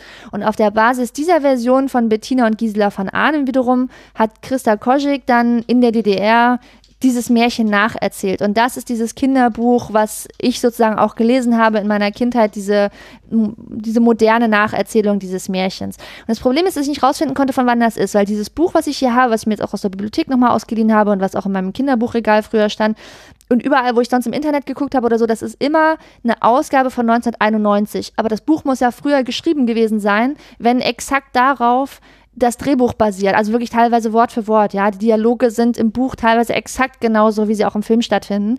Und ich vermute, dass das einfach so ist, dass das Buch ursprünglich in einem DDR-Verlag erschienen ist, der ähm, dann irgendein Westverlag die Rechte aufgekauft hat und es halt 1991 nach der Wende neu rausgebracht hat. Und heute findest du nur noch die Ausgaben von 1991, aber eben nicht mehr die Informationen, wann das in der DDR das erste Mal erschienen ist. Aber das muss man halt alles mit im Hinterkopf behalten, weil Christa Koschik hat dieses Buch halt auch nochmal no vor 1985 geschrieben und wirklich die, diese Filmadaption ist sehr, sehr eins zu eins. Also da ist nichts dazu erfunden. Es ist einiges nochmal weggelassen. Im Buch passiert noch ein bisschen mehr, aber es ist nichts hinzuerfunden, was nicht im Buch auch schon steht. Also insofern, der Regisseur hat im Wesentlichen eine sehr gute Filmadaption gemacht, aber da jetzt auch nicht frei ruminterpretiert oder so. Das muss man nochmal im Hinterkopf behalten. Also zu der Frage, was, was wir dem Film gut halt, zugute heißen würden, würde ich noch sagen, ist es natürlich dies, das Set-Design und die Arbeit, die da so dahinter steckt, finde ich sehr, finde ich sehr gut und hat mir sehr gut gefallen, was, was dazu die Kostüme angeht und ja, die Maschinen, die da dargestellt sind, die der Vater gebaut hat und so, das da ist schon sehr viel Detailarbeit wieder drin. Ja, die Innenaufnahmen sind natürlich in Babelsberg in den Studios gemacht, aber auch dieses Außenmodell der Burg, das äh, ist ja irgendwie ein vier Meter hohes Modell, was sie auf Rügen aufgebaut haben, um dann da diese Außenaufnahmen von zu machen. Das finde ich schon auch äh, ganz cool, dass da irgendwie so eine ja, künstlerische Arbeit hintersteckt, auf jeden Fall. Also es ist ja auf jeden Fall, das passt ja auch zu dem, was wir vorhin gesagt haben, es ist ein Märchen, was sich mehr nach einer realen Geschichte anfühlt als nach einem Märchen. Und das von der Darstellung im Film her passt das ja auch. Ähm, es ist jetzt halt nicht so eine Kulisse wie beim singenden, klingenden Bäumchen, Nee. wo sie Oh Gott. in so ein, vor so einem Aquarellbild ähm, in den Horizont hineinlaufen und der Schnitt ist kurz bevor ihr Schatten auf ähm, den Hintergrund fällt, sozusagen auf die Kulisse.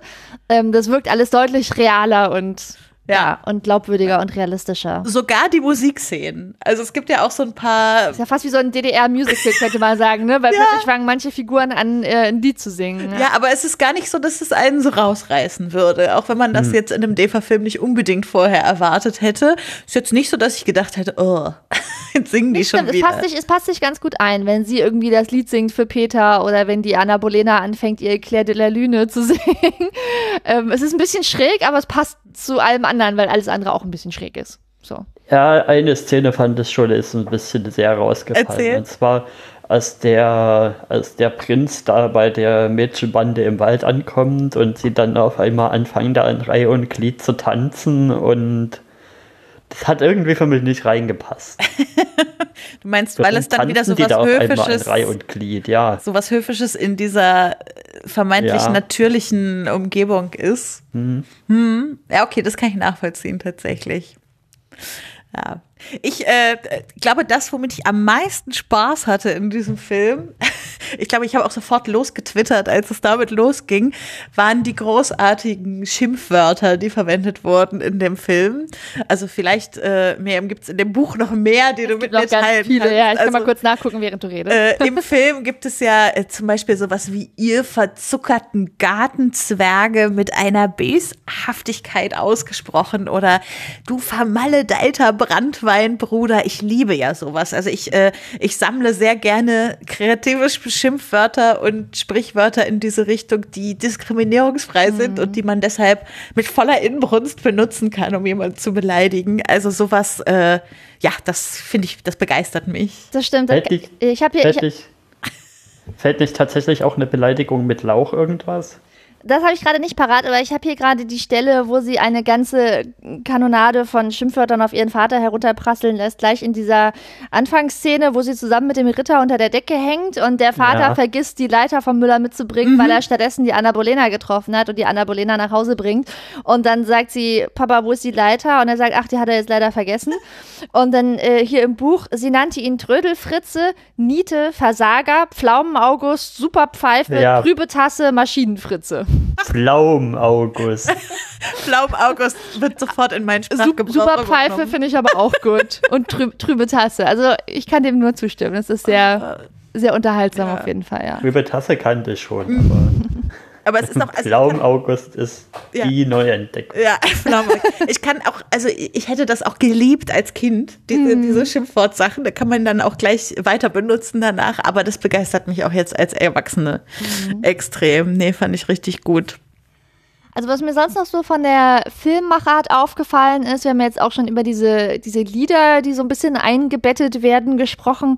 Ich fand den Film insgesamt relativ langsam. Also vielleicht passt das auch ein bisschen zu dem, ähm, Erik, was du ganz am Anfang gesagt hattest, dass der Film so episodenhaft ist und die, die Episoden relativ langsam äh, so vor sich hin plätschern. Und es gibt so Einstellungen, ich meine, gut, jetzt sind ältere Filme, also Filmklassiker, ihr kennt das wahrscheinlich eher, weil ihr euch auch sehr viel mit älteren Filmen befasst, sind sowieso im Schnitt langsamer als moderne Filme. So, die haben einfach langsamere Schnitte und langsamere Einstellungen und so weiter. Aber selbst für einen DEFA-Märchenfilm, die auch grundsätzlich ja so langsamere Einstellungen haben, wo dann so ein langer Schwenk über einen Wald ist und über die Blumen und also ich habe jetzt gerade neulich auch das kalte Herz nochmal geguckt, mhm. deswegen habe ich das jetzt gerade sehr präsent.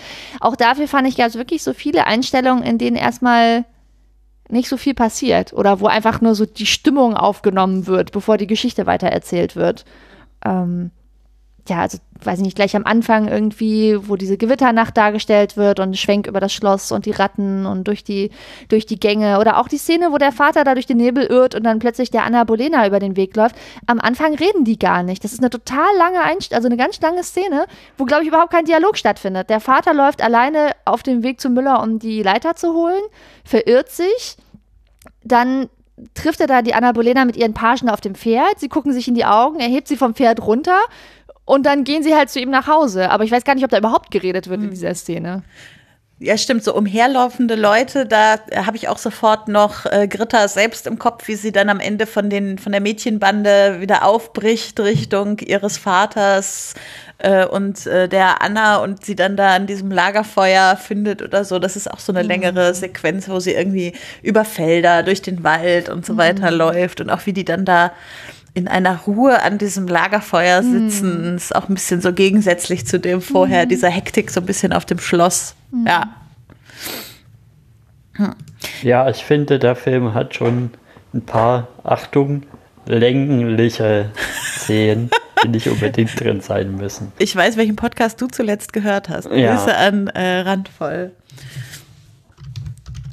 Ich hätte noch eine letzte Sache zum, zum Stil.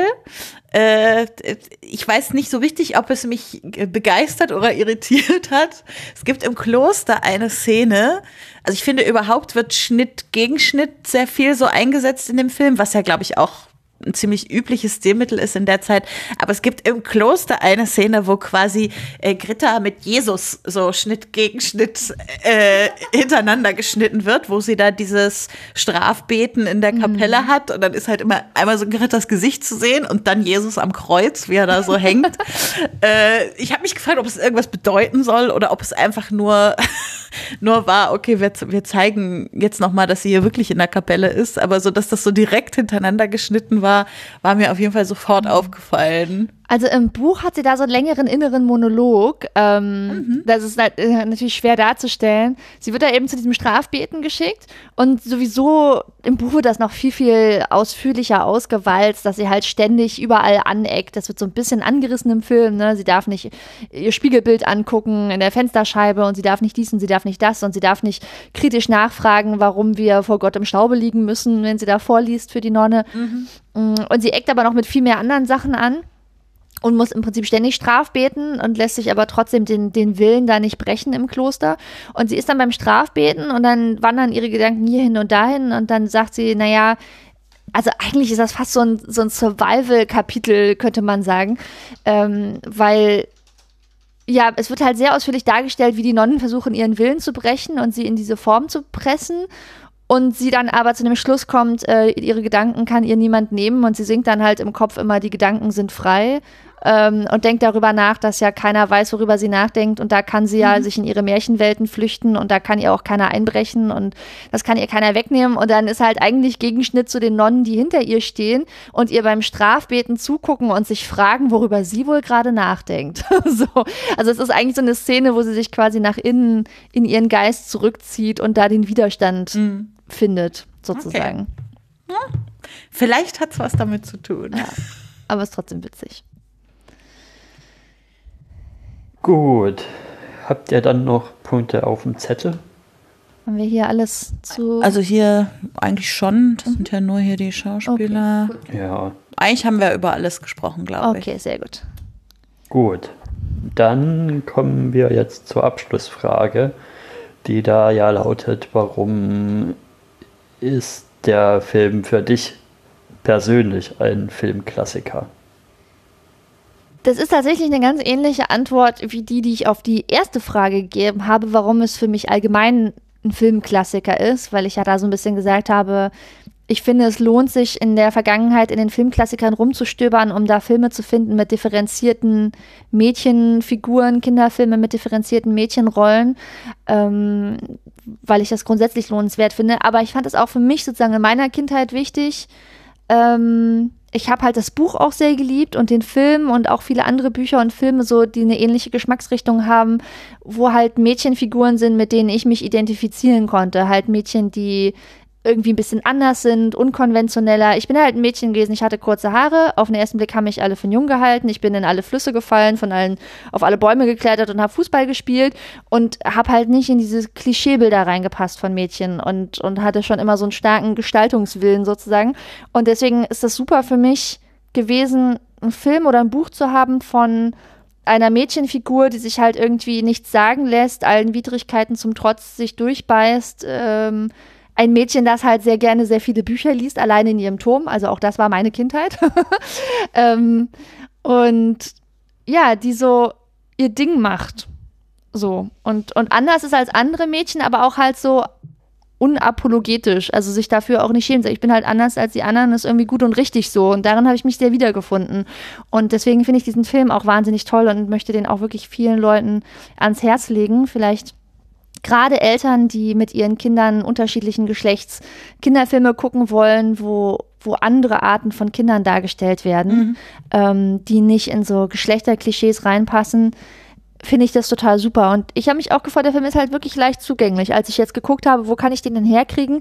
Ich habe jetzt hier in Berlin einen, Bibliotheksausweis für die öffentlichen Bibliotheken und die haben zum Beispiel eine eigene Streaming-Plattform, wo viele von diesen alten DEFA-Filmen sind und ich konnte den einfach da gucken, einfach mit meinem, mit meinem Zugang von, der, von dem Bibliotheksausweis sozusagen. Aber man kriegt den Film auch relativ einfach als DVD oder so woanders. Genau, und in manchen von den großen Streaming-Diensten ist er auch gerade mit im Abo. Ja, ich glaube, also bei Amazon bei, Prime genau, zum Beispiel ist Ich habe ihn jetzt bei Prime so. geguckt. Also. Mhm. Genau, ich auch. Und deswegen ähm, wirklich, wenn jemand auf der Suche ist und nochmal einen anderen Kinderfilm ausprobieren will, also er ist ja eben auch lustig mit den Schimpfwörtern und dem verrückten Vater und es ist trotzdem auch spannend. Mhm. Und ich kann das wirklich nur allen Leuten ans Herz legen. Und für mich war das eben, ja, ein wichtiger Film, weil es ein Film war, wo eine Figur aufgetaucht ist, mit der ich mich gut identifizieren konnte. Was halt auch viele andere Kinderfilme in der Art nicht zugetroffen. Mhm. Ja, gut. Also gerade den Punkt mit, den, mit dem in die Bibliotheken gehen und dass da einige tolle Filme auch so zum Ausleihen sind, macht ja auch öfter mal der Steffen stark mhm. vom, vom Nerd Nerd Nerd Schrägstrich Videomitschnitt Podcast. Mhm. Und das ist auch wahrscheinlich wirklich eine gute Empfehlung, mhm. wenn man eine Bibliothek hat, da, da mal zu gucken, dass ja. da wirklich gute Filme auch vor da allem, sind. Vor allem, was ich halt jetzt das erste Mal wirklich gelernt habe, ich meine, ich gehe wirklich auch gerne und viel in die Bibliothek, auch schon in meinem Studium und auch jetzt wieder, wenn mir irgendein Buch einfällt, dann muss ich es nicht sofort kaufen, sondern gucke erstmal, ob die Bibliothek das hat. Ähm, und ich leihe mir da auch immer gerne DVDs aus, teilweise tatsächlich auch von irgendwelchen aktuellen Serien, die man dann nicht auf irgendwelchen Streaming-Plattformen findet. Teilweise haben die die dann auf DVD da, echt super. Ähm, aber ich habe jetzt diese Streaming-Plattform das erste Mal entdeckt. Ich hatte das gar nicht auf dem Schirm, dass man da gar nicht hingehen und physisch was ausleihen muss, sondern dass man zu Hause im Bett sitzen kann, die Nummer von seinem Bibliotheksausweis eingibt, sein Passwort und dann hat man diese Streaming-Plattform, wo man diese ganzen Filme gucken kann, ohne dass man physisch in die Bibliothek gehen muss. Also bei uns in Berlin ist das zumindest so. Ähm, das finde ich echt richtig gut. Du bist gemutet. Voll gut. Okay, und dann war's das. Und dann war's das auch für diese Staffel. Oh ja. Ich möchte mich jetzt nochmal bei allen unseren Gästinnen bedanken, die diese Staffel dabei waren und die alle tolle Filme mitgebracht haben und uns sehr schöne Aufnahmen beschert haben und vielleicht noch mal ein bisschen einen Ausblick starten. Also zum einen erstmal einen Ausblick, wie geht es denn jetzt hier weiter? Also wir machen jetzt erstmal eine kleine eine Mini-Pause, würde ich sagen, mhm. und starten dann 2020 mit dem, was wir schon mal angekündigt haben mit dem Jahrzehntejahr. Und da das Jahrzehntejahr. Und da in dem Zeitabschnitt 2000er bis 2010 und arbeiten uns dann Monat für Monat in den Jahrzehnten zurück, soweit wie wir kommen. Und da auch nochmal der Aufruf an euch wieder, uns Filme vorzuschlagen, uns Filme einzureichen und auch mit uns über diese Filme zu reden, gerne. Wir nehmen euch da gerne auf in der neuen Staffel. Und wir brauchen ja dann auch wieder einige Filme. Ja, und wenn ihr zum Beispiel äh, in Berlin oder Potsdam in der Nähe seid und selber kein Podcast-Equipment habt, dann könnt ihr auch gerne bei mir vorbeikommen. Also Miriam sitzt ja auch gerade neben mir und äh, das ist überhaupt kein Problem. Also da, dafür müsst ihr nicht schon PodcasterInnen sein, um hier als Gäste vorbeizukommen. Ich lade mich nicht nur im übertragenen Sinne in die Podcasts ein, sondern auch im physischen und wörtlichen ja. Sinne.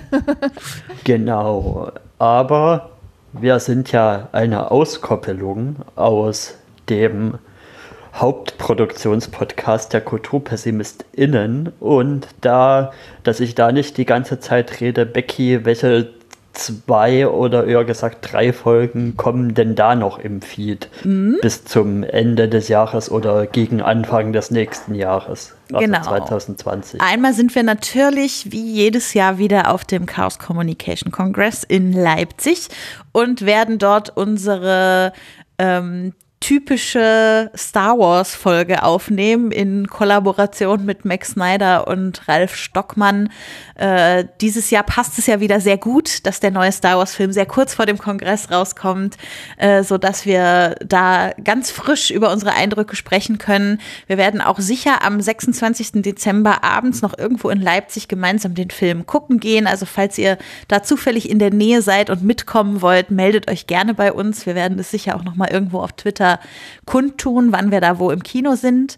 Ähm, genau, das wird die eine Folge sein. Und dann machen wir natürlich wieder unseren Jahresrückblick auf die Filme und die Serien des Jahres 2019. Sprich, Erik, Christopher und ich werden unsere Top 10 aufstellen und äh, wir freuen uns natürlich auch über eure Einreichung. Also wann immer ihr einen Lieblingsfilm oder eine Lieblingsserie des letzten Jahres hattet, äh, sprecht uns das doch kurz ein, zwei, drei Minuten ein und schickt uns das zu. Dann spielen wir das gerne in unserer Jahresrückblicksfolge mit ab. Wir haben in den letzten Jahren da durchaus die Erfahrung gemacht, dass von den Hörenden auch nochmal ganz andere Filme und Serien mit eingebracht werden, als die, die wir selber so auf dem Schirm hatten, weil wir uns ja doch auch in einer gewissen Blase da befinden. Also da sind wir schon ganz gespannt, was eure Lieblingsfilme und Serien sind. Schickt uns das gerne zu. Ja, genau.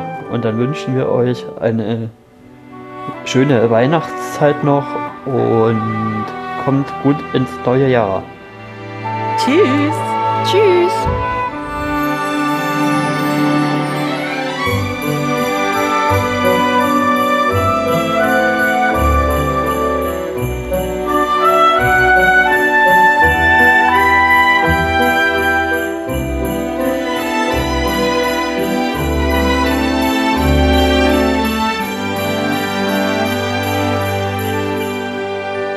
Wir müssen reden.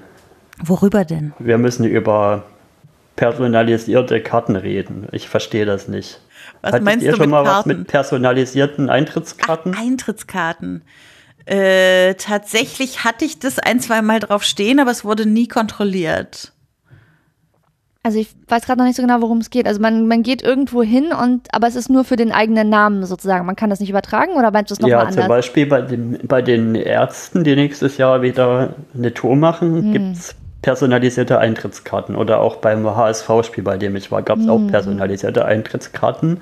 Naja, Hm. okay. Was für mich aber nicht Sinn ergeben hat, ist, dass die Dinger ein freies Feld hatten, wo man den Namen selber eintragen musste. Also das geht für mich konträr zum Konzept personalisierter Karten, dass man die nicht weiterverkaufen kann, wenn da ein leeres Feld ist. Äh, was soll das? Äh, ja. Ich wollte gerade sagen, also grundsätzlich ist das Konzept wahrscheinlich, dass du sie nicht irgendwo auf dem Schwarzmarkt zu sehr viel Geld weiterverkaufen kannst, sondern es einen Prozess gibt, dass du das nur über irgendeine offizielle Datenbank äh, weiterverkaufen kannst, so hier von Freunden für Freunde oder so zum gleichen Preis und dass dann der Name umgeschrieben wird. Aber dann, ich sehe ein, wenn du den Namen selber eintragen kannst. Ja, und das war bei beiden Karten so. Hast du Und mal am Einlass doch- gefragt beim HSV-Spiel? Nee. Und da kam ja noch dazu, dass es beim HSV-Spiel gar nicht überprüft wurde, weil es ja wieder so ein Ding ist mit Karte und dann Leser halten, wie schon in Berlin. Also, dass es nicht mal irgendwelche Menschen sind, die die Karte abbiepsen und dann vielleicht noch bei ermäßigt sagen, hier, zeig mal Studentenausweis oder so, sondern einfach nur dieser, diese Drehkreuzschranke, wie es ja wahrscheinlich bei allen Bundesliga-Stadien ist und dann, ja, verstehe ich das noch weniger mit der Personalisierung. Musstest du schon jemals irgendwo deinen Studentenausweis vorzeigen, wenn du äh, eine, eine ermäßigte Karte hattest? Außer jetzt vielleicht beim Kino zum Einkauf der Karte? Hier in Dresden hole ich die immer mit raus, weil hier in Dresden wird die Karte auch noch von Leuten, von Menschen abgepiepst. Beim Stadion jetzt. Ja, und da macht das Piepsgerät auch unterschiedliches Geräusch, je nachdem, ob es halt ähm, ermäßigte Karte ist oder nicht. Aha. Genau. Ah, okay. Also die wissen dann quasi, wenn es dreimal piept, müssen wir nochmal den Studieausweis angucken. Und Ja, die normale zweimal Karte, piept, bei der normalen Karte macht es so blim blim blim und bei ermäßigter Karte macht es so ein Trompetenfanfarengeräusch. Kannst du bitte So auch noch mal- dit, dit, dit, dit. Danke. ich wollte gerade sagen, das muss auf jeden Fall auch vorgemacht werden. Ja, Sehr schön. Nee, kann ich mir auch nicht herleiten. Vielleicht möchte uns jemand in die Kommentare schreiben, wenn sie oder er eine Idee dazu hat, warum man da den Namen frei eintragen kann. Ich werde in dem Jahr berichten, wie es nach dem Ärztekonzert war oder beim Ärztekonzert, ob da überhaupt auf die Namen geguckt wurde. Aha. Ich meine, beim Ärztekonzert war ja jetzt auch die Karten, keine Ahnung, in zwei Sekunden ausverkauft oder so. Äh, sprich, da Ja. ist es vielleicht ein bisschen relevanter mit dem Schwarzmarkt als beim Spiel HSV Dresden. Ja, definitiv.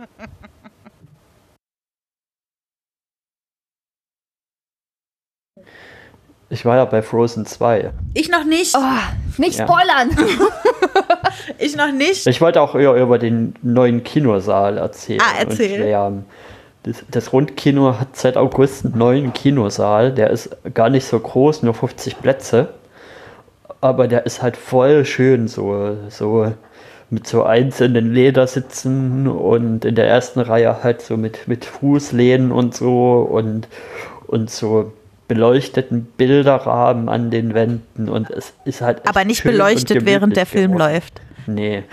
Gut. Da sind auch keine Bilder drin, die sind aber so außen, also halt so als Deko-Elemente so außen orange beleuchtet und der ganze Saal ist halt so mit so orangen LEDs beleuchtet und hat so ja stilisierte Kronleuchter noch drin und ja, ist echt, ist echt schön geworden und hat auch einen sehr schönen Klang.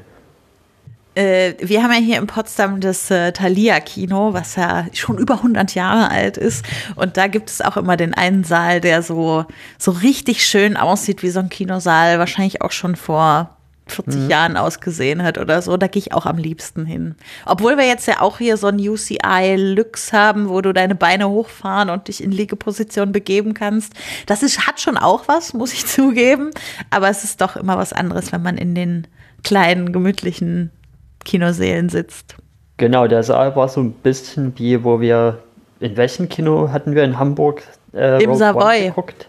Ja, im Savoy, nur halt ein bisschen kleiner. Mhm. Sehr aber von schön. der Grundanordnung auch so mit viel Platz zwischen den Sitzen und sehr toll. Stimmt, ja, sehr, das Savoy in Hamburg ist auch ein sehr schönes Kino. Ja. Wann kommt denn der Star Wars-Film? Genau, der neue. Am Mittwoch vor Weihnachten. Ah ja, okay. Am 18.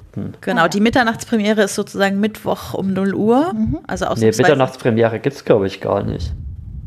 Da hatten wir schon geguckt, also ich und Christopher von, von mein, also mein Studienbekannter mhm. und es gibt gar keine Mitternachtspremiere. Ah, okay. Das liegt, glaube ich, wenn ich mich recht entsinne, habe ich das schon mal gehört, dass das dran liegt, dass wir in Deutschland tatsächlich noch früher dran, also ein bisschen früher dran sind oder in Europa ein bisschen früher dran sind als in den USA und dass es deswegen halt bei uns keine Mitternachtspremiere gibt. Ich habe mich eh schon gewundert, weil sonst die Filme ja immer donnerstags kommen, warum mhm. der jetzt ausgerechnet Mittwoch kommt. Wie auch immer, wir haben jetzt doch noch Tickets für Donnerstag. Ich dachte ja, ich würde ihn am 26. dann das erste Mal sehen, aber wir gucken ihn dann doch am, am Donnerstag schon einmal und am 26. dann nochmal. Ohne 3D.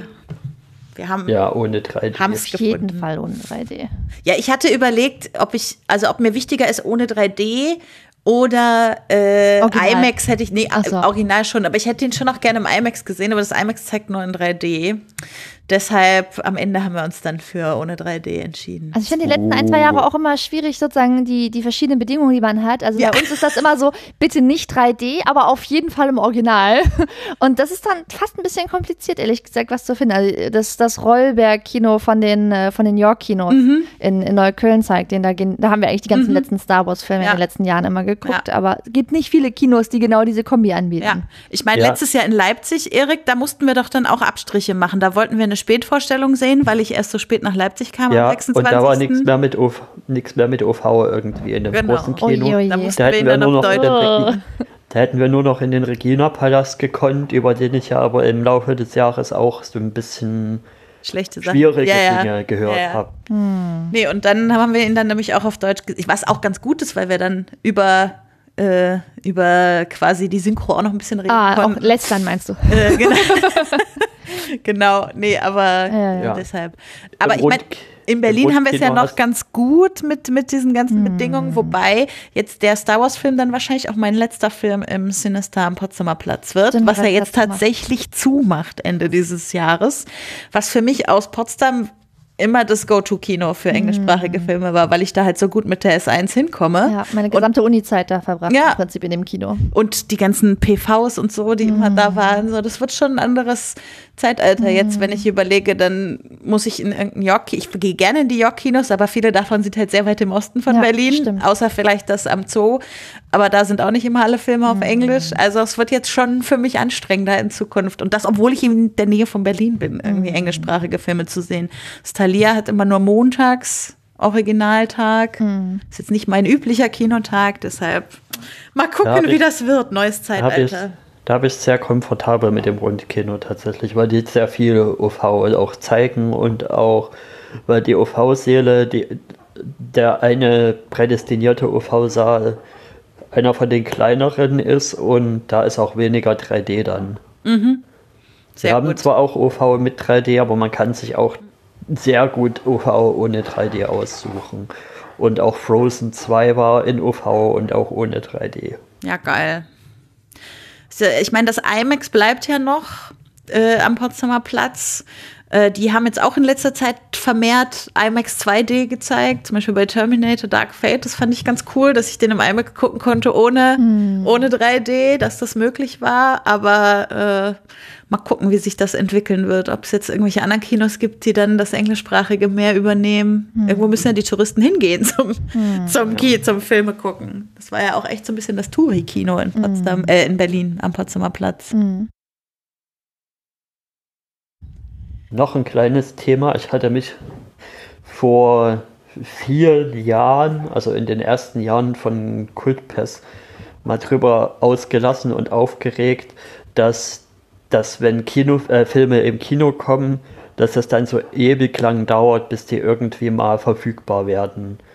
Schon alleine auf DVD und Blu-ray mhm. und erst recht an Plattformen zu denken. Mhm. Und jetzt haben wir aber ja den, den Moment, dass es ja zum Beispiel mit der Irishman, da einen Film, also mit diesem Netflix-Film, die zwar gleichzeitig mehr oder weniger im Kino und auf Netflix starten, aber man dann trotzdem wieder nicht die Wahl hat irgendwie, was ich mir ja auch damals schon gewünscht habe, dass ich einfach gerne die Wahl hätte, ins Kino zu gehen oder ob ich mir das auf einer Plattform angucke. Mhm. Aber hier in Dresden war mit The Irishman im Kino einfach nichts zu haben. Also diese Kinoausrollung von The Irishman ist einfach so dünn gewesen. Da ist es dann auch schon wieder fast so, als wäre es gar nicht im Kino gewesen, sondern es ist halt wirklich nur dafür da, dass dass es hier ja die Oscar-Sachen erfüllt. Und das finde ich dann auch wieder frustrierend. Entschuldigung, ich lache gerade über Ausrollung. das ist wirklich ein tolles, hm. toller Anglizismus. Hm. Äh, ja, ich habe ich hab auch gar nicht vorgehabt, den jetzt irgendwie im Kino zu gucken. Deshalb äh, stellte sich die Wahl bei diesem Film für mich nicht. Ich gucke den einfach gemütlich auf Netflix zu Hause. Dreieinhalb Stunden im Kino ist ja auch immer so eine Sache. Hier kann man ja. dann Pause machen und pullern gehen. Aber ich habe gestern auch über Ausrollung nachgedacht. Ich war ja gestern Abend im Kino. Ich habe The Farewell gesehen, mhm. diesen asiatisch-amerikanischen Haben wir auch Film, gestern gesehen. Ähm, wo ich die, das Ticket ja von Steve wie heißt er nochmal auf Twitter? The Geek Steve. The Geek Steve, genau. Das, das Ticket von ihm bekommen habe, weil er nicht hin konnte. Und wir waren aber nicht in der gleichen Vorführung, oder? Nee. Okay, ähm, das wäre es jetzt noch gewesen. nee, und da habe ich mich im Nachhinein auch gefragt, dachte ich so, ja, also ich fand den ganz gut, aber ich war jetzt auch nicht so mindblown, wie ich erwartet hatte, ehrlich gesagt. Ich hatte einen Podcast gehört mit dem, mit der Filmemacherin, wo bei mir so die, die Vorfreude oder Vorbegeisterung doch größer war als nachher die Befriedigung nach dem Film, ehrlich gesagt.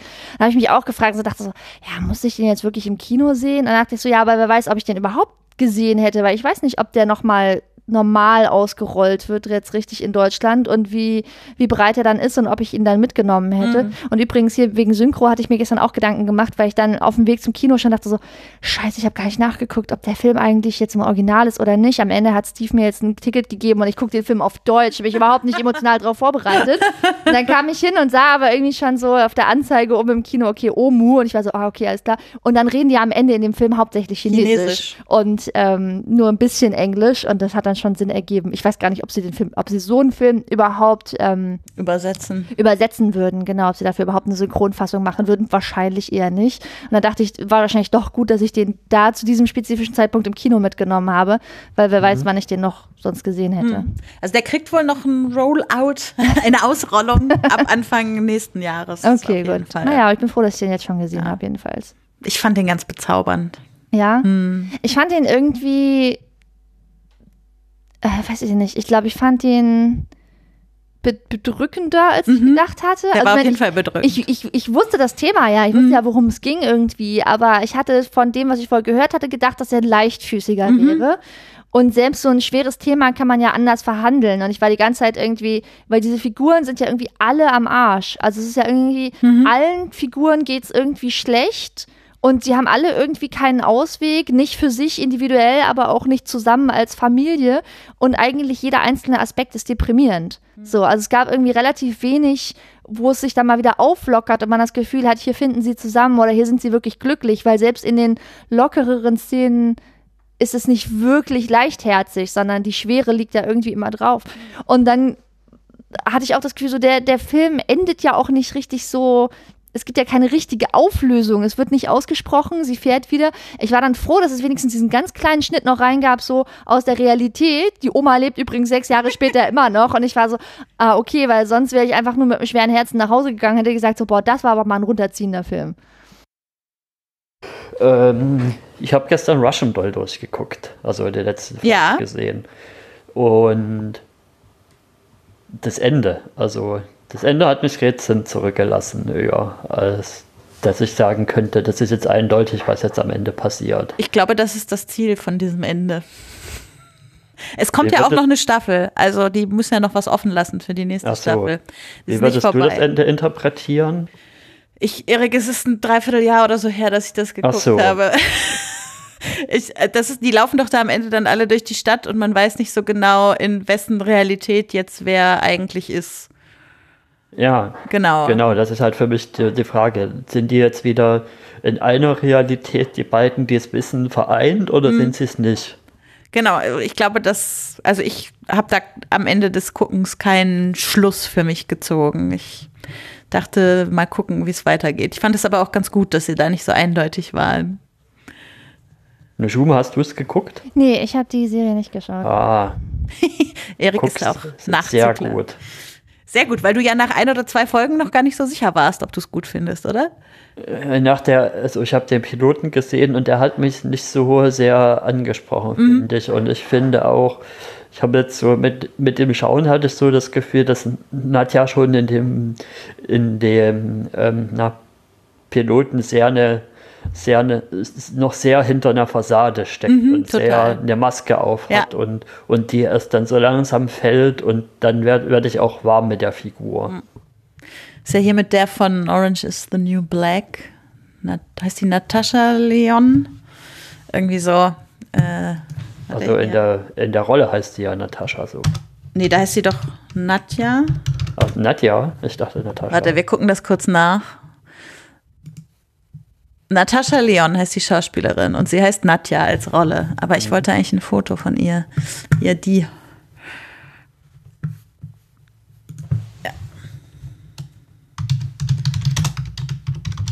ja, und wird halt auch sehr spooky irgendwie. richtig Ja, aber Ende. das- Und sehr beklemmt, finde ich. Sehr spannend. Ja, weil, ja. weil die erste Hälfte so locker und leicht irgendwie daherkommt und dann nimmt es so einen dunklen Twist.